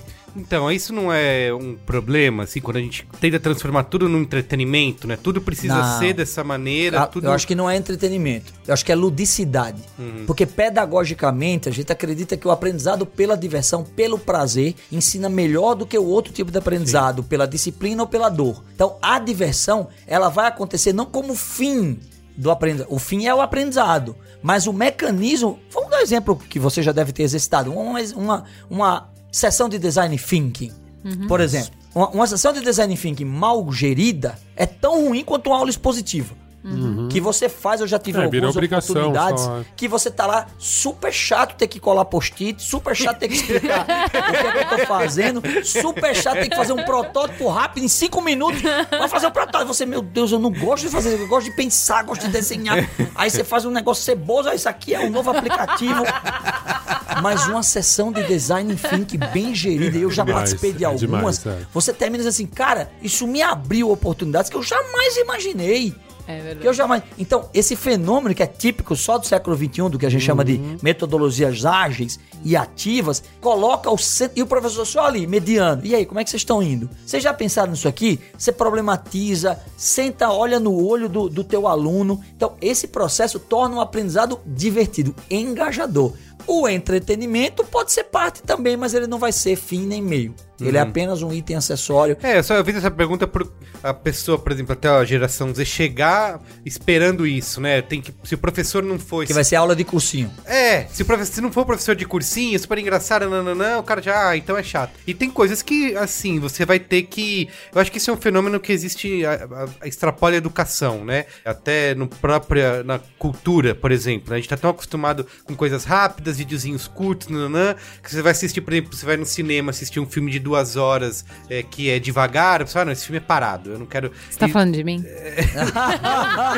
Isso é uma crítica velada. Pode ser um bom exemplo, mas é, é, não, acho que a maioria das pessoas, né? Tipo, ah, Tipo a isso- esse, esse filme é parado. E você não tem, você não se dá o tempo de, De degustar de degustar e aonde né? o cara De quer chegar, entendeu? aquilo. De repente, de- sei lá, não quer chegar em, em alguma coisa, mas enfim, é, acho que a outra. É que tem coisas que precisam de resiliência pra aprender também. É, tipo, quanto tem você tá. tempo, né? Quanto você tá disposto a ter paciência, quanto você tá. Assim, tem algumas coisas que são árduas mesmo. E aí que você vai ter próprio- que mergulhar, Então, e você mas vai ter coisas que. Nem árduas tudo podem vai ser poder prazerosas. ser divertido Podem, o tempo é verdade, inteiro. Coisas Entendeu? árduas podem ser prazerosas. Pode. Assim, você tem milhares de exemplos em que você se dedica. Vou dar, tem coisa mais árdua do que crossfit, do que rodar pneu de caminhão.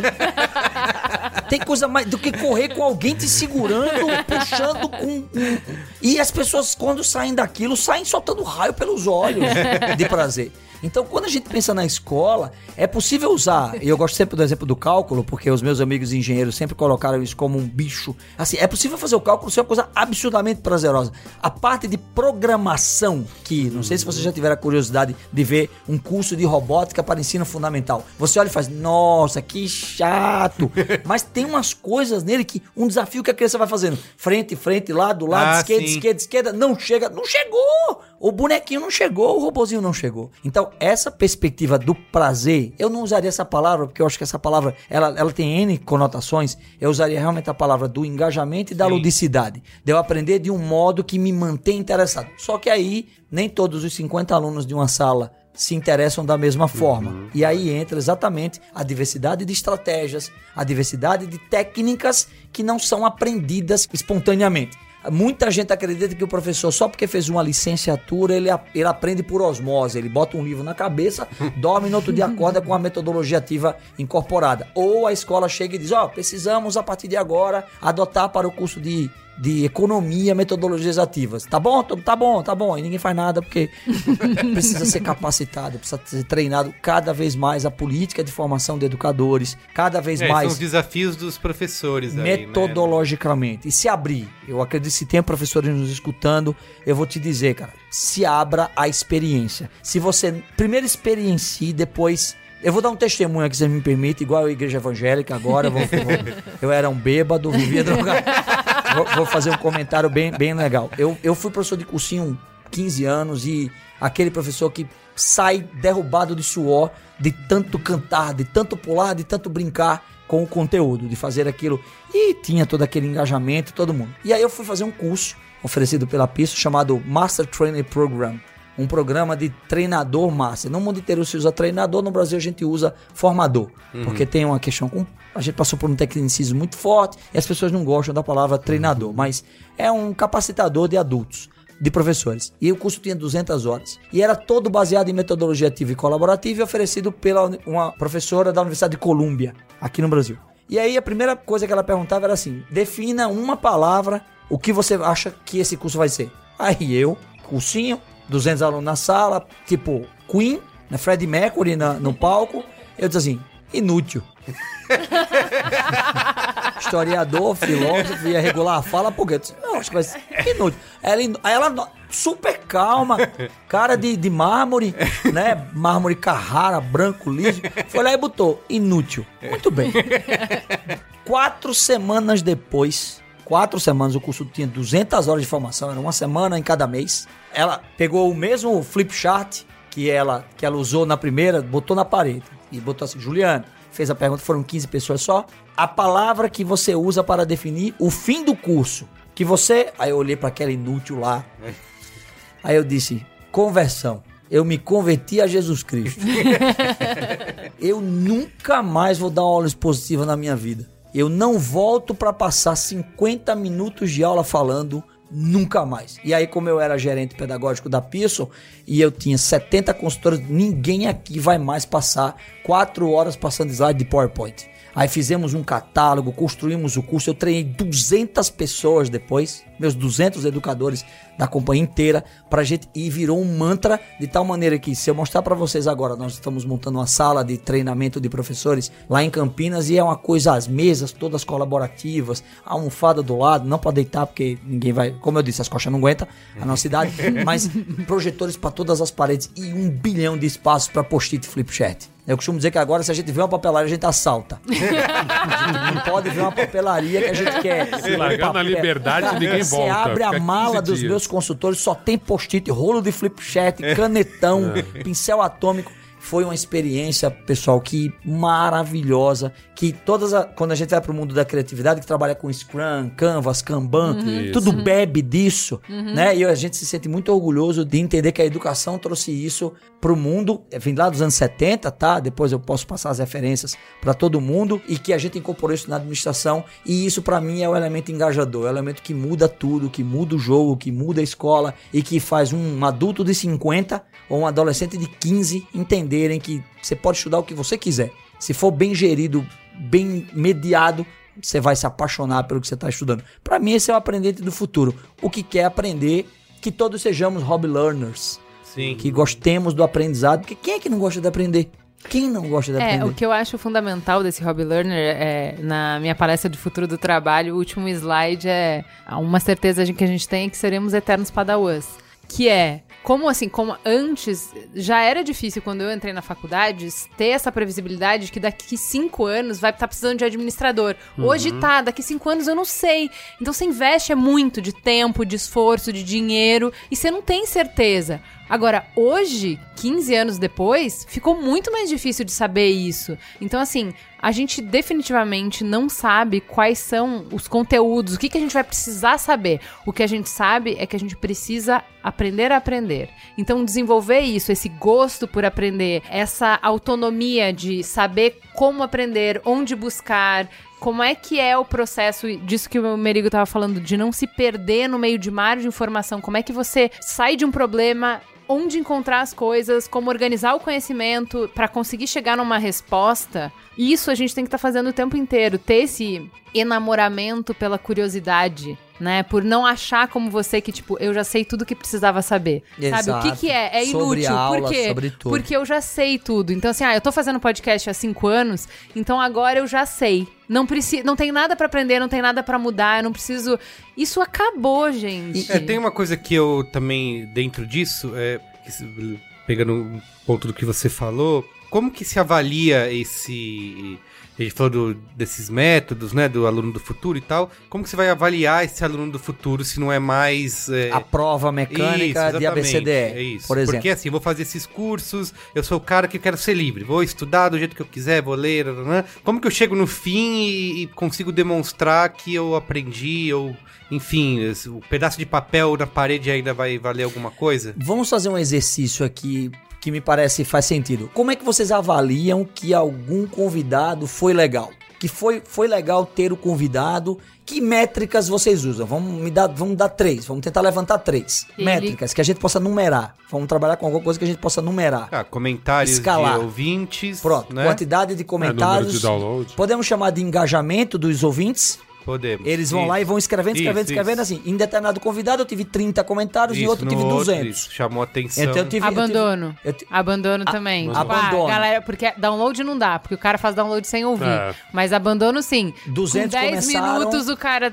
abandonou, taxa de tá abandono. ruim. É o prazer, a escala de prazer que vocês tiveram ao entrevistar Hum. o cara. Nossa, eu me senti assim. Foi muito prazeroso, porque você pode graduar assim. Foi pouco prazeroso, mediano prazeroso, ainda que seja qualitativo, subjetivo, tem, é escalável. Uhum. Então, você consegue coisas que absolutamente parecem não serem mensuráveis. você consegue mensurar tudo. Tudo. Por exemplo, o cara fez 10 micro-credentials lá, 10 cursos, tá com... Você tem métrica pra tudo aquilo. Você tem métrica pra tudo aquilo. Vamos supor aqui um... Fiz um curso de criatividade no Instagram. Aí como é que você mede? Ele posta o mesmo número de todos os outros que estão na turma, você vê o número de curtidas, o número de, de, de compartilhamento, você diz, ó, seu post foi melhor, porque teve mais curtida, teve mais comentário, teve mais compartilhamento. Então, que- e quem vai fazer isso não somos nós. A própria machine learning e a inteligência artificial vai dizer isso, ela já diz isso. Tá, mas não vai ser assim, tá, gente? Porque assim sempre vai ter só um que vai ganhar e todos os outros Não, vão não, perder. não. Vai ser como você entrou, você posta uma foto como você faria. Quando você terminar o curso, Exatamente. você posta. Então eu vou É o mostrar a aprendizado sua de jornada de progressão. aprendizado. É Jornada isso. de daí aprendizado. todo mundo é capaz, tipo, se eu ensinei bem, os 50 alunos tive- tiveram. É possível nessa escala Mas o mercado- que todo mundo vá bem. Ju. Não é uma. Que nem o, o, o ensino oriental que, tipo. Na nota, vai sua- no seu boletim vai a sua, a sua classificação na turma. Você é o 15 na turma. Esse sistema fode, não porque tem rola. um que ganha e todos os outros perdem. Mas vamos Não lá, é nós mais estamos falando assim, de duas certo? economias diferentes. Tem a economia colaborativa, que vai entender que há Isso. espaço para todo mundo, e tem a economia competitiva, que vai querer contratar o primeiro. Hoje, as universidades, por exemplo, continuam colocando o índice de coeficiente de rendimento acumulado como critério para você poder entrar no estágio, que é uma nota. Então, ainda existe sim, numa parte do mundo, e que vai existir durante um, um tempo, as condições de competitividade classificatórias. E outra parte do mundo, que ela não existia há 30 anos atrás, que para nós é o grande prazer, vai dizer assim: nossa, vocês todos podem estar comigo. Todos vocês podem colaborar com isso. Vocês, vocês conhecem a Singularity University? Sim. Já ouviram sim. falar e tudo mais. Vocês sabiam que nenhum curso dela é reconhecido pelo governo dos Estados Unidos? Porque ela não tá nem aí. É óbvio. Ela disse, nós fizemos uma universidade, eu tô lendo esse livro aqui, Organizações Exponenciais, e o prefácio dele é um livro de ambiente corporativo, é um aprendizado diferente do meu, né, historiador, é, e que o, o prefácio é feito pelo fundador da Singularity Singularity. University. Ele disse assim, por que, que nós não somos aprovados? Porque a gente muda o currículo no meio do curso. E nenhum Ministério da Educação aceita um currículo que mude no meio do curso. A gente muda quando entende que tem que mudar. Tô dando, tô trabalhando aqui com, vou dar um, exemplo, o Orkut, que Deus o tenha. A gente fez uma rede social, dialogou sobre o Orkut, aí, aí de repente o Orkut fechou, apareceu outra plataforma. Eu vou continuar falando do Orkut até o fim do curso, porque o currículo estava previsto? Não, vou fechar, vou acabar e vou pôr a nova rede social que está lá no momento. Eu fui num evento do Facebook recentemente, eles disseram uma coisa fantástica. Disseram assim: o mundo é vertical. Porque eles falaram do absurdo crescimento do Instagram, das visualizações verticais. Enquanto que todo mundo está acostumado a tentar visualizar horizontalmente. E eles disseram: olha, eu vou mostrar para vocês que nós capturamos os dados de quantas pessoas giram o celular. Porque tem o giroscópio que registra. Então você imagina que tem alguém medindo a quantidade de viradas que a gente dá no celular para assistir as coisas na horizontal ou na vertical. E aí o Facebook, que é o dono do Instagram, define que o mundo é vertical. Aí você vai ouvir o Netflix. A Netflix diz: não, o mundo é horizontal. Porque você não assiste série com o celular na vertical, você aproveita toda a tela. Só que como é que as empresas produtoras de telefonia, de smartphone e tal, vão pensar isso? Porque o celular foi feito para vertical, né? Mas ele deu um jeito de receber o vídeo na horizontal. Como é que elas vão receber essa, essa tendência do Instagram, do Stories e da Netflix com e vão precisar pensar. Eu me imagino que o design instrucional lá dentro tá pensando como é que eu faço a tela agora. Por isso, o celular flexível. O celular flexível vai te dar a possibilidade de ficar na horizontal e vai te abrir, podendo acabar com o vertical e horizontal, porque vai ser um quadrado. Hoje, celulares são sempre retângulos. O celular que vai flexível, que vai ser lançado já em 2019, Isso. ele é um retângulo que vira um quadrado. Então você acabou com isso. O mundo não vai ser nem vertical nem horizontal. O mundo vai ser um raio correto, um perímetro que vai ser exatamente igual em todas as direções. Então, isso são elementos que, que, que são es- essas skills e que, obviamente, os que ensinam os adultos, que fundamentalmente são as universidades, vão precisar refletir, vão precisar trabalhar com pesquisas como essa para poder decidir como é que nossos adultos vão poder ser medidos e, e colaborativos e mesmo que sejam colaborativos que estejam dentro de um grade mínimo, porque as empresas precisam de resultado, as, Sim. o Braincast precisa de resultado, todo mundo precisa. Então, mas de colaborativo resultado. não quer dizer que não tenha resultado, é isso, Não, entendeu? sim, com É- é, absoluta eu preciso, certeza. É, é que é só o, o jeito que você mede o seu resultado, o seu desempenho, que não precisa necessariamente ser Tem classificatório, é, né? Tem momentos que isso é relevante, tem momentos que isso não é Perfeito. relevante. Só que há entende? 20 anos atrás, o único Exato. momento relevante era classificatório. Exato. É, mas é que eu acho que é, É isso. mesmo. A gente tem que entender que as coisas mudaram, entende? Então, assim, por exemplo, eu lembro na época que eu saí da faculdade, passei por algumas dinâmicas humilhantes de trainee. Aquelas é, dinâmicas de grupo, naná, é. porque tinha essa noção de que, ah, eu quero pegar o outlier, eu quero pegar o líder, eu quero... pe- E hoje em dia, esse cara é o escroto do diretor de não sei o que, que moeu não sei quantas pessoas. Ninguém nunca mediu, porque a gente mede o que a gente tá afim. Ninguém nunca mediu quanto que esse cara trouxe de perda pra empresa. Porque todo mundo viu que ele ganhou, entendeu? Hoje em dia, não funciona mais assim. Porque tá se medindo as perdas. É tanto então é. não é só isso, entendeu? Você ser o melhor, você chegar primeiro, você fazer antes do que os outros, não é o suficiente. Nós entendeu? aplicamos globalmente uma pesquisa de engajamento. Nós, como é um elemento de auditoria externa, porque eu não posso perguntar para o meu funcionário se ele está feliz, que é óbvio que na- ele vai dizer que está feliz. Então a gente contrata sempre empresas externas para fazer uma pesquisa de engajamento que mede isso. E aí os resultados são confidenciais, se compara todas as geografias e a gente está muito interessado assim, ok, você bateu meta de faturamento, aprendizagem, mas está feliz? Tá dando tudo certo na tua vida? Sim, a gente tá conseguindo mediar isso. É, nós temos um grupo, não sei se vocês. Um grupo só de, de inclusão feminina, o Will, dentro da companhia, que todas as sextas-feiras faz trabalhos de empoderamento, traz várias CEOs para contar histórias e inspirar as mulheres a ocupar os espaços que elas ainda não têm, por N razões históricas. E, mas esse papel do colaborativo ele vai nesse sentido, de incluir, de, acess, de produzir acessibilidade. Essa é uma reflexão que a gente não pode tirar da frente e que, como cada vez mais nós estamos percebendo que as pessoas têm necessidades particulares e essas necessidades podem gerar um sucesso absoluto, né? Porque esses inventores todos outliers, nós queremos que os outliers estejam conosco, ainda que nossas empresas não sejam tão caixas abertas, mas que elas comecem a se abrir sim para essa Então, mas cultura não é colaborativa. isso, porque é, é o tal do estudo do Google, né?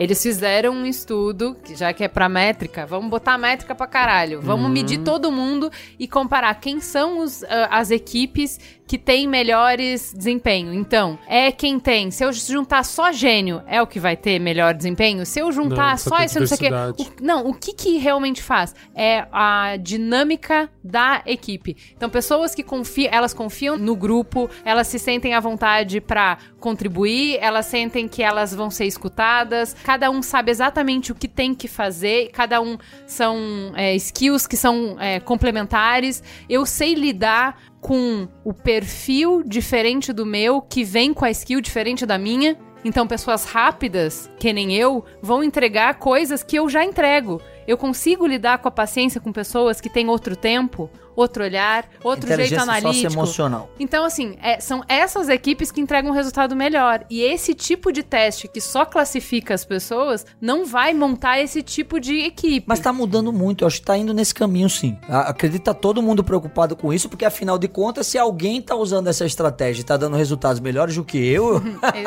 a, a É tendência, isso. assim, a- a- o efeito é sempre manada, vamos todo mundo. Tanto é que nós temos algumas modinhas administrativas, educacionais, que aparecem e desaparecem. Vamos dar um exemplo bem simples disso. A gente falava de ensino adaptativo. Que o ensino se adaptava a cada aluno. Aí veio a inteligência artificial, na qual você não precisa adaptar o ensino, porque a inteligência vai fazer isso. Não é mais você. Então, as plataformas de aprendizagem digitais que estavam em moda nos últimos 10 anos, os famosos Learning Management Systems, agora estão sendo substituídos pelas inteligências artificiais dentro do que o aluno já consome. Que porque eu não preciso criar um ambiente de teste para o aluno estar lá dentro, mapeando ele, dizendo para onde ele ir. O Facebook dele me diz isso. O Instagram dele, o WhatsApp dele, o que ele acessa me diz isso. E aí eu já consigo personalizar o ensino através de, de, de uma inteligência artificial e de uma machine learning que podem, daqui a cinco anos, já não serem mais.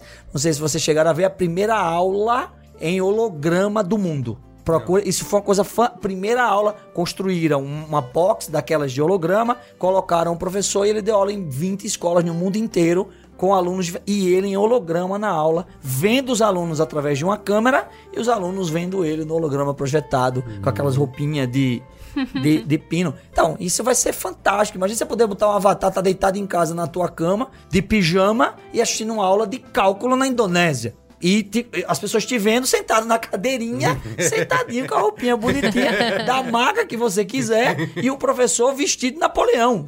Do jeito que ele quiser, e vestido de Napoleão, contando a história da Revolução Francesa, do pós-Revolução Francesa. Isso tudo é possível. Usando uma frase que o contexto não vai ser correto do livro, mas é um admirável mundo novo.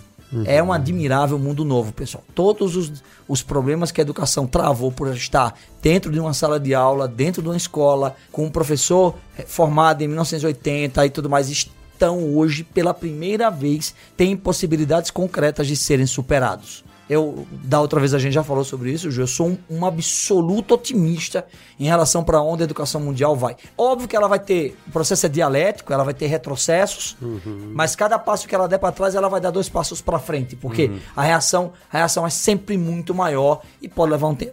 Com as redes sociais e tudo mais, elas são muito mais instantâneas do que foram no passado. Muito bem. É isso então? É isso. Com esse final otimista. Pois é. encer- É, é, muito raro para um Braincast. Encerramos um Braincast Não, com um final tem- Tem otimista. vários, tem vários. Qual é a boa? Qual é a boa? Qual é a boa?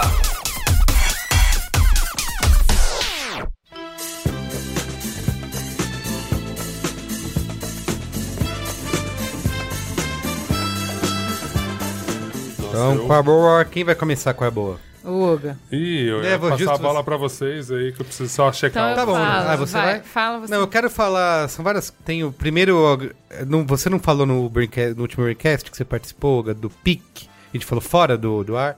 E eu voltei a usar o PIC. Assinei. P-E-A-K. Por favor, soletre novamente, porque P-E-A-K. eu tive que ficar explicando pra umas 200 pessoas assim, Qual que qual é? foi o aplicativo, qual foi o jogo que você falou no. Braincast? Pra fazer os treinos cerebrais, que eu quero melhorar a minha memória. Ou eu falei pra tipo, fa- fazer meus jogos mentais antes de dormir. E quero ver Podia se estar vai. fazendo outro jogo. né? É só 15 minutinhos aqui passou. é... Pronto, depois dessa. É isso, gente. Valeu. Obrigado. A gente tá saindo, vamos apagar a luz, tamo indo Isso.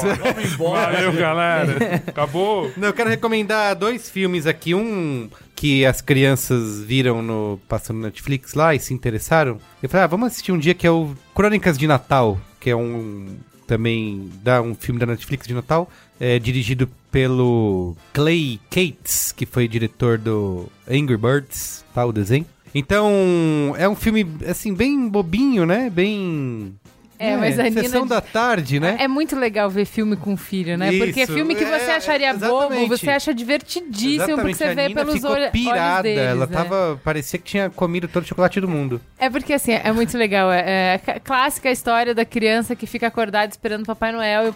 E, e aí a Nina falou: então vou fazer isso também. É e pra ela é verdade. É, o? Kurt Russell, o, o Papai Noel é o Kurt Russell, Russell, é, o Kurt então Russell, já vale pelo... Los Angeles, pelo Isso. amor de Deus. é o Já Kurt vale pelo Russell. Kurt Russell, que é o Papai Noel, e eles tentam filmar, né, o Papai Noel, É, não, e aí a Nina tem uma- entrou na magia do filme. Isso, é uma ficou super pirada. aventura, sessão É, da tarde. bem legal. Achei bem, parecia. Eu achei que ia ser pior do que realmente foi, acabei gostando do filme.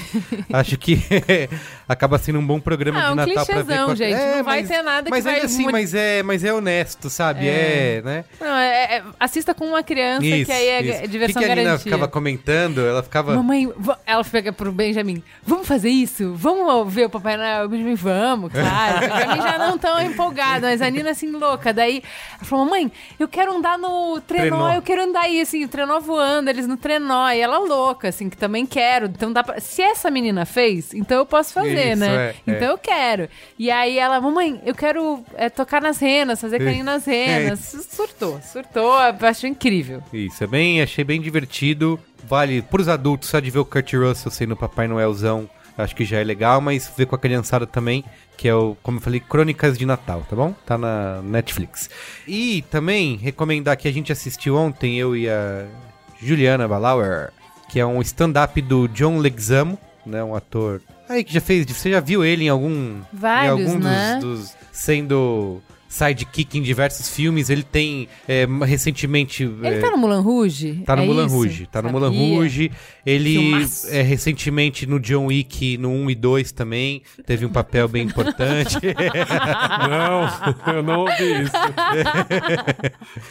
Choque de cultura? Eu vou transformar isso aqui no cinemático já já. Enfim, ele já fez diversos filmes de homem hétero branco, mas é, ele é um ator é, de- descendente de porto-riquenhos e colombianos, um ator americano, e ele fez esse stand-up aí que tá na Netflix também, é um original Netflix, que chama Aula de. traduzindo, né? Aula de História para Morons. Como eu posso traduzir? Babacas? Para, é. Aula de História Latina para babacas. Isso, traduzindo mal e porcamente, né? Enfim, assim, eu tava bem cético por conta disso. Por ser ele fazendo, não tinha ouvido falar que ele fazia show de comédia e tal. E me surpreendi, assim, positivamente, porque é ele sozinho, né, fazendo esse, é, esse show, diga, mais do que um stand-up, né? Meio que um show, porque tem várias performances dele ali. E ele com bastante humor, né? E ao mesmo tempo também várias partes emocionantes. Ele conta aí 3 mil anos de história latino-americana pra tentar ajudar o filho dele que tá sofrendo bullying na escola, nessa tentativa de encontrar um herói latino, né? Ele precisa fazer um trabalho de escola, todo mundo falando de heróis de guerra, de soldados, né? Sempre são homens brancos europeus, e ele quer ajudar o filho dele a encontrar um herói latino.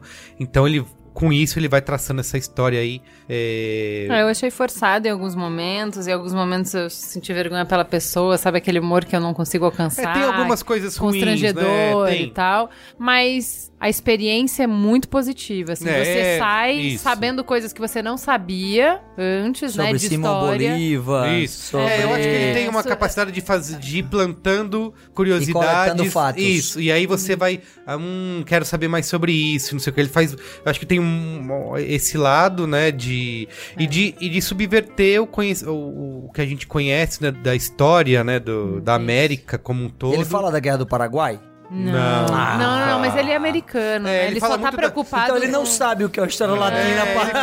Ele fala muito não, da de relação. verdade, não sabe. Eu me espantei demais que numa hora que ele tava dando dança como um, um, um- um- legado que a gente tem e tal, aí ele começou a falou do tango, não sei o que, e aí eu comentei com ele, eu falei assim, é engraçado, né? Que Ninguém ninguém, lembra do lembra, Brasil do Brasil. É um país latino. gigantesco, assim, tipo, é quase um continente e a galera esquece. E aí ele botou o samba. Eu falei, cara, isso é um milagre. É, É, Não, um mas é milagre. porque tem um ponto importante aí, pessoal. A América Latina não inclui o Brasil, tá? É, É, principalmente. porque a América Latina ela sempre está associada aos descendentes Aos da colonização espanhola.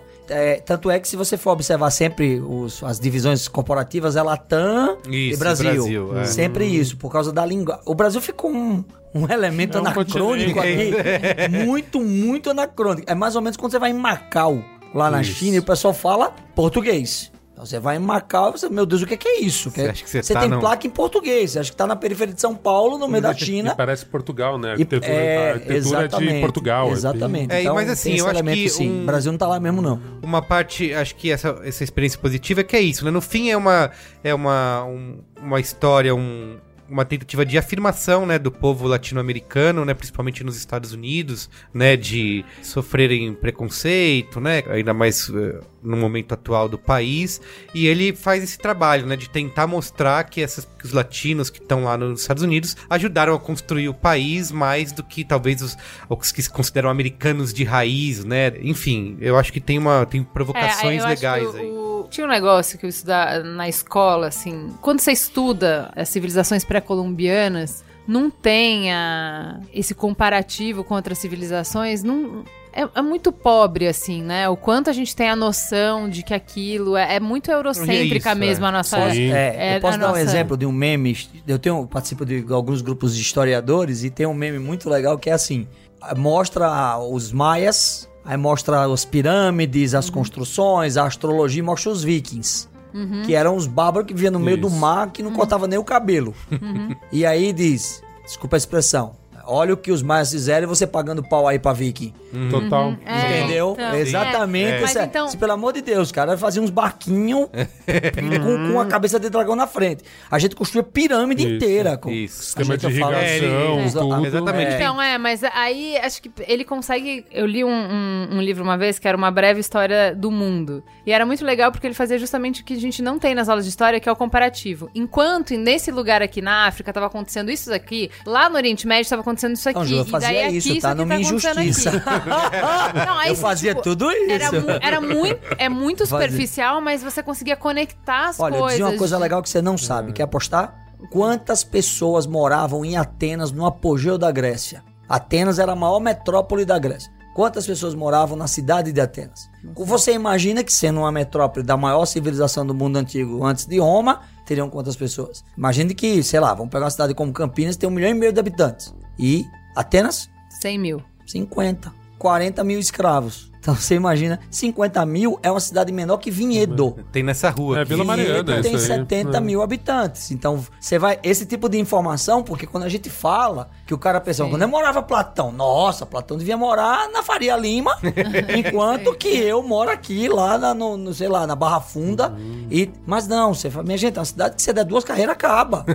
Os E- 300 e de Esparta acabou com a cidade inteira. Você já Não foram em ninguém. Esparta? Algum de vocês já viu Esparta? Esparta é, é um vilarejo agora. E que as pessoas acham, isso aqui é Esparta. Uma rua cheia de bugiganga pra vender capacete, espadinha, réplica de escudo. E quando você vai ver o vale que jogavam as crianças, de- que no filme fizeram um poço, né? Na hora em que eles assim, this is Esparta! E, então, é um barranco assim, com uma pracinha e uma plaquinha. Aqui os espartanos jogavam, os meninos, você olha e falava, meu Deus, por que, que eu gostei de dinheiro pra vir aqui? É, tinha criança que saía andando depois da É, queda. aí- aí- é, porque é um barranco Criança assim. simplesmente eu Lá no Parque de tem lugar pior. esses- é. Antes de viajar pra esses lugares históricos, eu dava uma olhada no Google Maps, né? Porque você vai nas pirâmides do Egito, que tá um quilômetro da cidade do Cairo normal, onde você vai na cidade tá cheio de lixo. Meu irmão foi lá e mandou umas fotos, que eu disse assim, é pra eu não ir? Você tá mandando essas fotos pra eu não ir? Pra ver o lixo embaixo do viaduto e tudo mais. Sabe? É super interessante como tá as coisas comparativas. É, então, É. mas aí eu acho que ele, ele.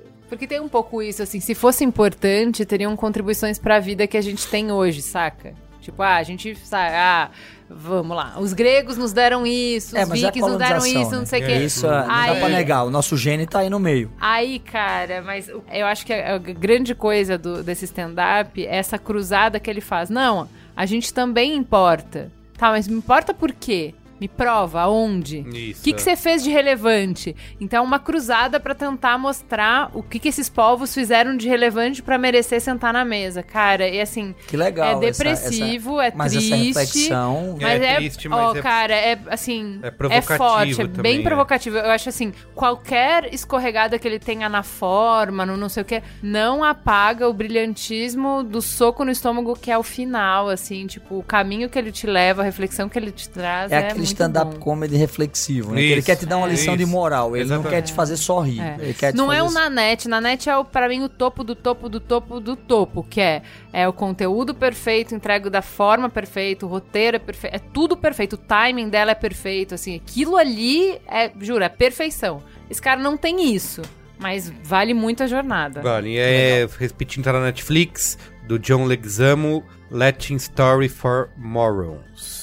Tá bom? Irei assistir. Eu vou ficando nesse tema aí, recomendo fortemente o Mamilos 173, é, Racista Eu. A gente tá falando sobre racismo estrutural e, segundo críticos, é o melhor programa em quatro anos. Segundo a crítica especializada. Cara, eu tô apavorada com os retornos, assim. A gente tá recebendo muito, muito, muito e-mail.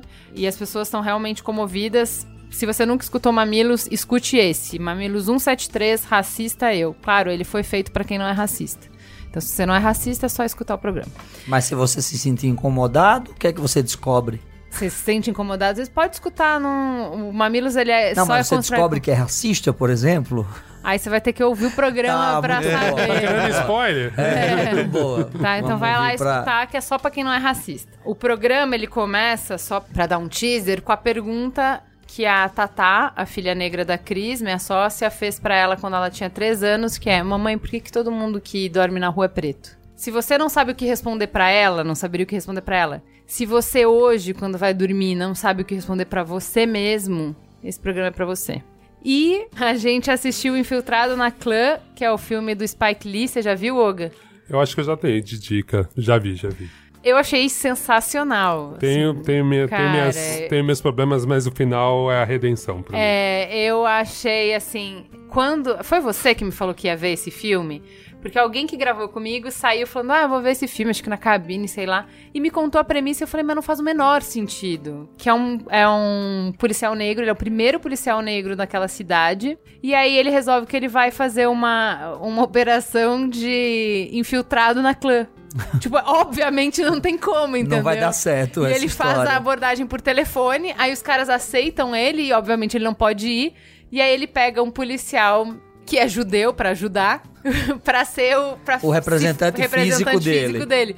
E você fala, gente, mas é, por que, que você já não começa com o branco fazendo. A, por, por que, que você faria isso? É tudo complicado e tal. E aí, assistindo o filme, você vai entender por quê. Porque o cara é cabaço, não tem outra resposta. O cara é cabaço e que tava começando, tinha mais empolgação do que técnica e tal, e se meteu numa, no enrosco. Mas, cara, eu achei muito bom, assim. E é isso, Spike Lee é o ritmo, é a forma, é tudo tá certo, Não, né? e o Jordan Peele também, que deu É, uma que é atualizada, produtor, né? né? Deu uma É. atualizada, às vezes, no, em alguns maneirismos do Spike Lee. Eu, é o que eu falei, é que eu acho que a gente tem que gravar um programa sobre isso.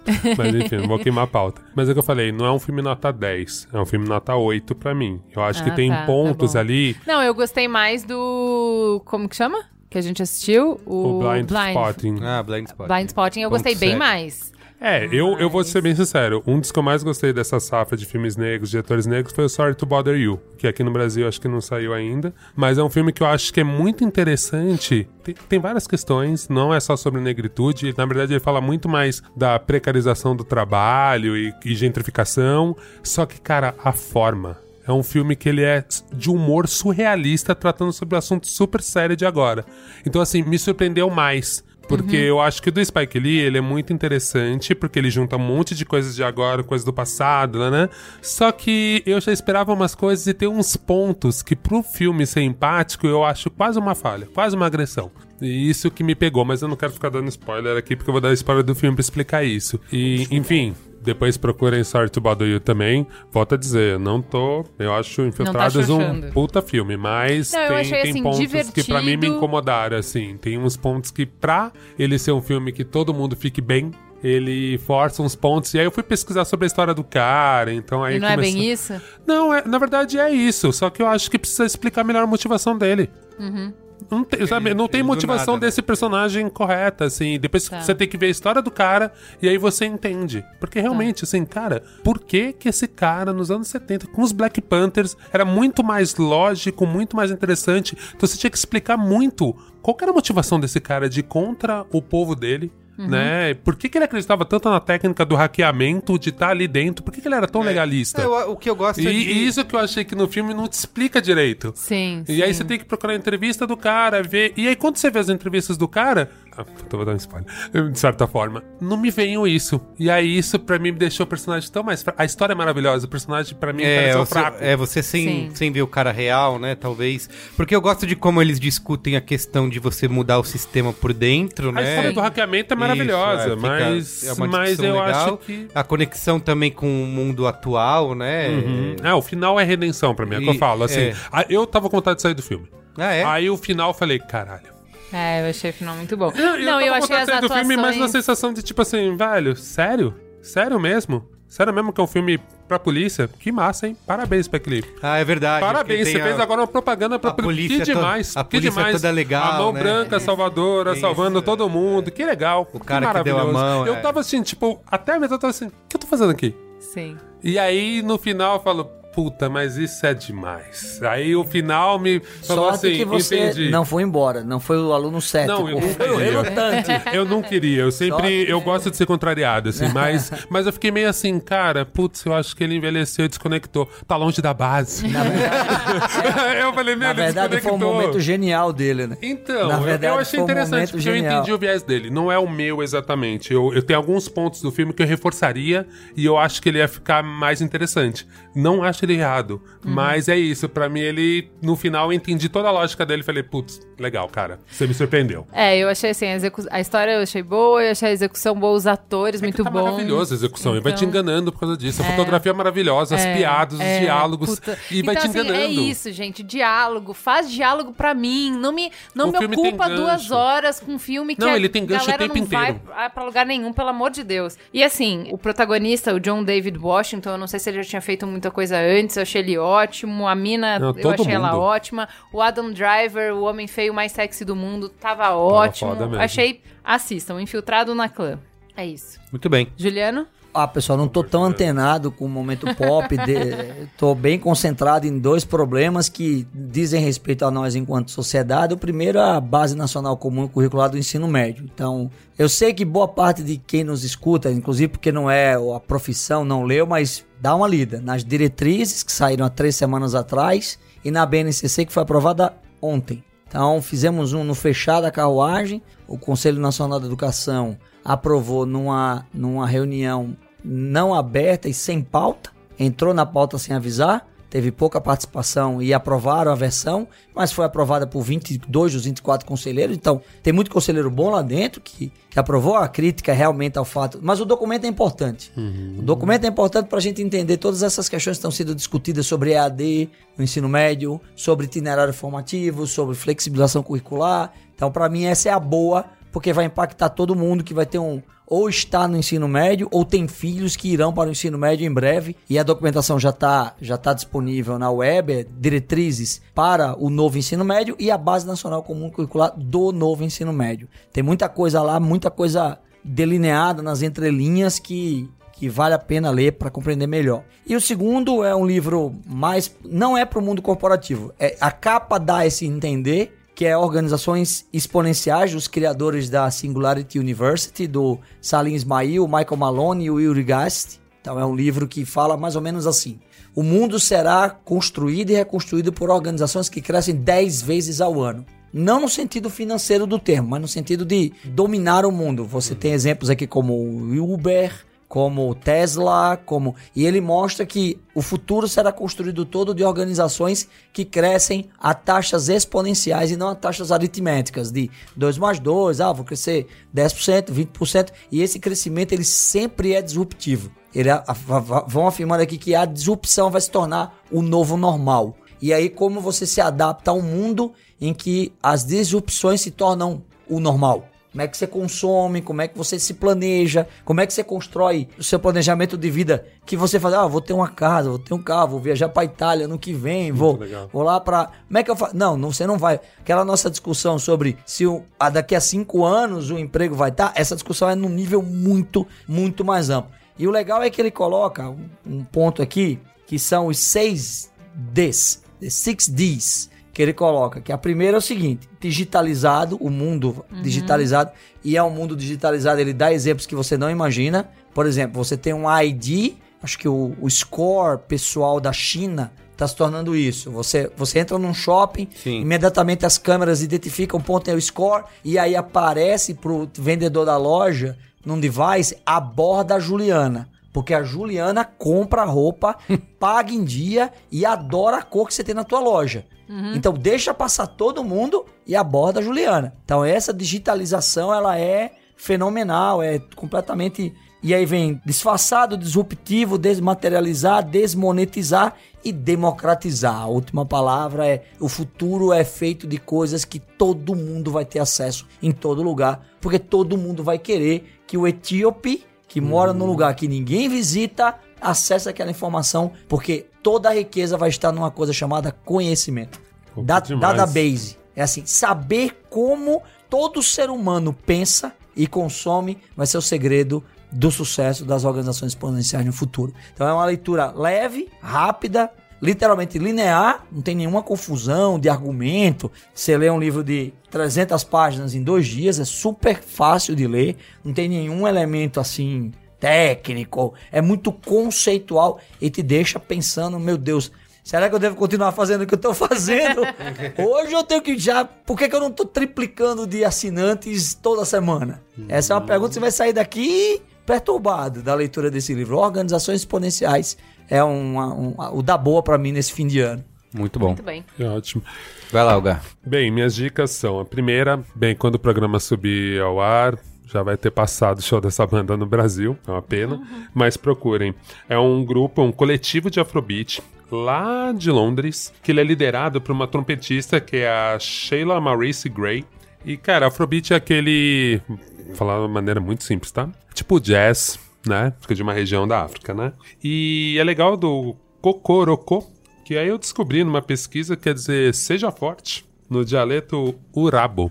Demais nessas dicas calendários. Mas enfim, é um grupo incrível de jazz que veio pra São Paulo e pro Rio. E, putz, procurem. Porque agora eu tô nisso, né? Por causa do último Braincast falando de música. e as pessoas me seguem, ficam pedindo dica. E é uma Virou banda que eu não esperava ver, porque é uma banda que não é tão grande assim. E veio pro Brasil, enfim. Procurem Cocorocô, tudo com K. Falando ainda em música, eu tô apaixonada por uma cantora que chama Rosália. Ela tem um disco que chama É o Mal Querer. Ela seria tipo uma espécie de. Vou comparar só pra ser polêmica, as pessoas procurarem, tá? Ela é tipo a Anitta da Espanha, só que em vez de funk, ela usou flamenco. E eu comparo ela com a Anitta porque ela é super jovem e tem, É, tem uma Anitta série que saiu na Red Bull. Uma série não, um, um vídeo da Red Bull mostrando como ela preparou a turnê e eu ficava o tempo inteiro fazendo esse comparativo, sabe? Ser a jovem, que é super, né, engajada e tá aprendendo, e por misturar um ritmo de lá com a música pop. Cara, vale muito a pena. E os clipes, cara, todos os clipes são maravilhosos, maravilhosos. Isso realmente pra mim conta muito e é, e é muito legal você ver essas outras referências de lugares que a gente não vê tanto. Ao mesmo tempo é, é o pop mundial falando, só que uma referência espanhola, isso dá, dá um outro sabor. E última coisa, um filme que eu assisti, que é o. Acho que a, a tradução ficou agora Estamos Sozinhos. I Think We Are Alone Now. Que é com Peter Dinklage. Uhum. É, né? Do Game Do of Game of Thrones, Thrones, do sim. Tyron, né? E é muito legal. Esse cara mora numa cidade, teve um apocalipse, eles não explicam o que aconteceu, e ele tá sozinho. E ele é tipo um virginiano. é, aí ele tem uma rotina nessa cidade. Ele tem um lance de limpando as casas, tirando os corpos pra não ficar fedendo. E ele tem uma vida maravilhosa, assim. Fica na biblioteca, lendo todos os livros. Ele era um bibliotecário. Cara, onde ele deixar as coisas ficam, porque não tem mais ninguém pra bagunçar. e esse cara tá no mundo perfeito. Quer dizer, você tem um apocalipse e o mundo é perfeito. Ele é dirigido por uma das, das mulheres que dirigiu Handmaid's Tale. Então, assim, é lindo o filme. Só que tem esse ritmo que a gente tava falando, né? Às vezes a pessoa acostuma tanto com o ritmo de filme americano e, ai, me entretenha. Ele é um pouco diferente, só que ele tem esse ar de mistério e ao mesmo tempo essa calma num lugar que o cara vai tirar corpos das casas, organiza, é, tipo, a memória dessas famílias que morreram. Cara, eu não vou falar mais pra não dar spoiler, mas é um filme muito interessante. Ele é bem diferente do ritmo de filmes americanos, mas ele é um filme americano. Ele tem todos os ganchos que precisam ter. Eu acho que é muito, muito, muito legal. Repete o título aí. Em inglês é We Think We Are Alone Now. E eu acho que a tradução é agora estamos sozinhos, acho que é assim em português. E por último, gravei o Caixa de Histórias. Ah, que legal. Gravei aqui com o Paulo, mais um podcast da casa, falando de um livro que eu já falei aqui, que também é bem interessante, tem um pouco a ver com o nosso tema, principalmente historiadores vão amar, que é um filme que ele descende de um podcast do Nate DeMille. O podcast é o Memory Palace, então é o Palácio da Memória. E, cara, é muito interessante porque esse cara, ele faz um podcast de história, só que ele vai naqueles personagens da história que a gente nunca olha. E aí ele começa a investigar a vida desses caras. Putz, tem histórias maravilhosas. Esse podcast, putz, aliás, acho que. Ele é bem premiado, né, esse podcast. O, o do Nate, sim. É. É, ele é, É, maravilhoso. Super famoso. E, e é muito legal no Caixa de Histórias porque o Paulo, né, ele lê algumas histórias desse livro. E aí a gente vai comentando essas histórias. É que eu não quero ficar dando spoiler do podcast em si. Mas tem uma que eu amei, que foi uma das que eu destaquei, que o cara começa a pesquisar a história do elevador. E o raciocínio dos caras para fazer os elevadores e como isso era uma tecnologia incrível, que era um diferencial e que o maior diferencial para o elevador foi descobrir o freio. Foi tipo fazer o freio.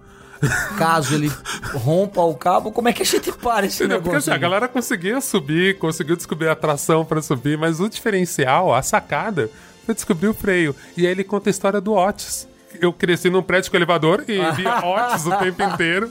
E aí você entende que era um novo sobrenome de alguém, conta a história inteira, assim. Então, tem essas sacadas. Mas, cara, o jeito que é feito, o jeito que é escrito é, é maravilhoso, assim. E é muito legal você ver esse transmídia, né? Um podcast americano realmente, tipo, para um outro país faz sentido ele virar livro. Então, esse transmídia, que é o que a gente falou um pouco aqui, que talvez seja as ferramentas do futuro para educação, né? Tem coisas que elas são complementares, ou em outra mídia ela volta a ter um charme, até numa mídia antiga.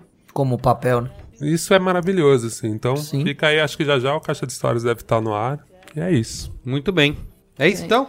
Temos um programa? Temos. Valeu, gente. Obrigado, viu? Muito Valeu. bom. Obrigado, Obrigado, pessoal, pela oportunidade. Tchau, tchau. Abraço. Tchau.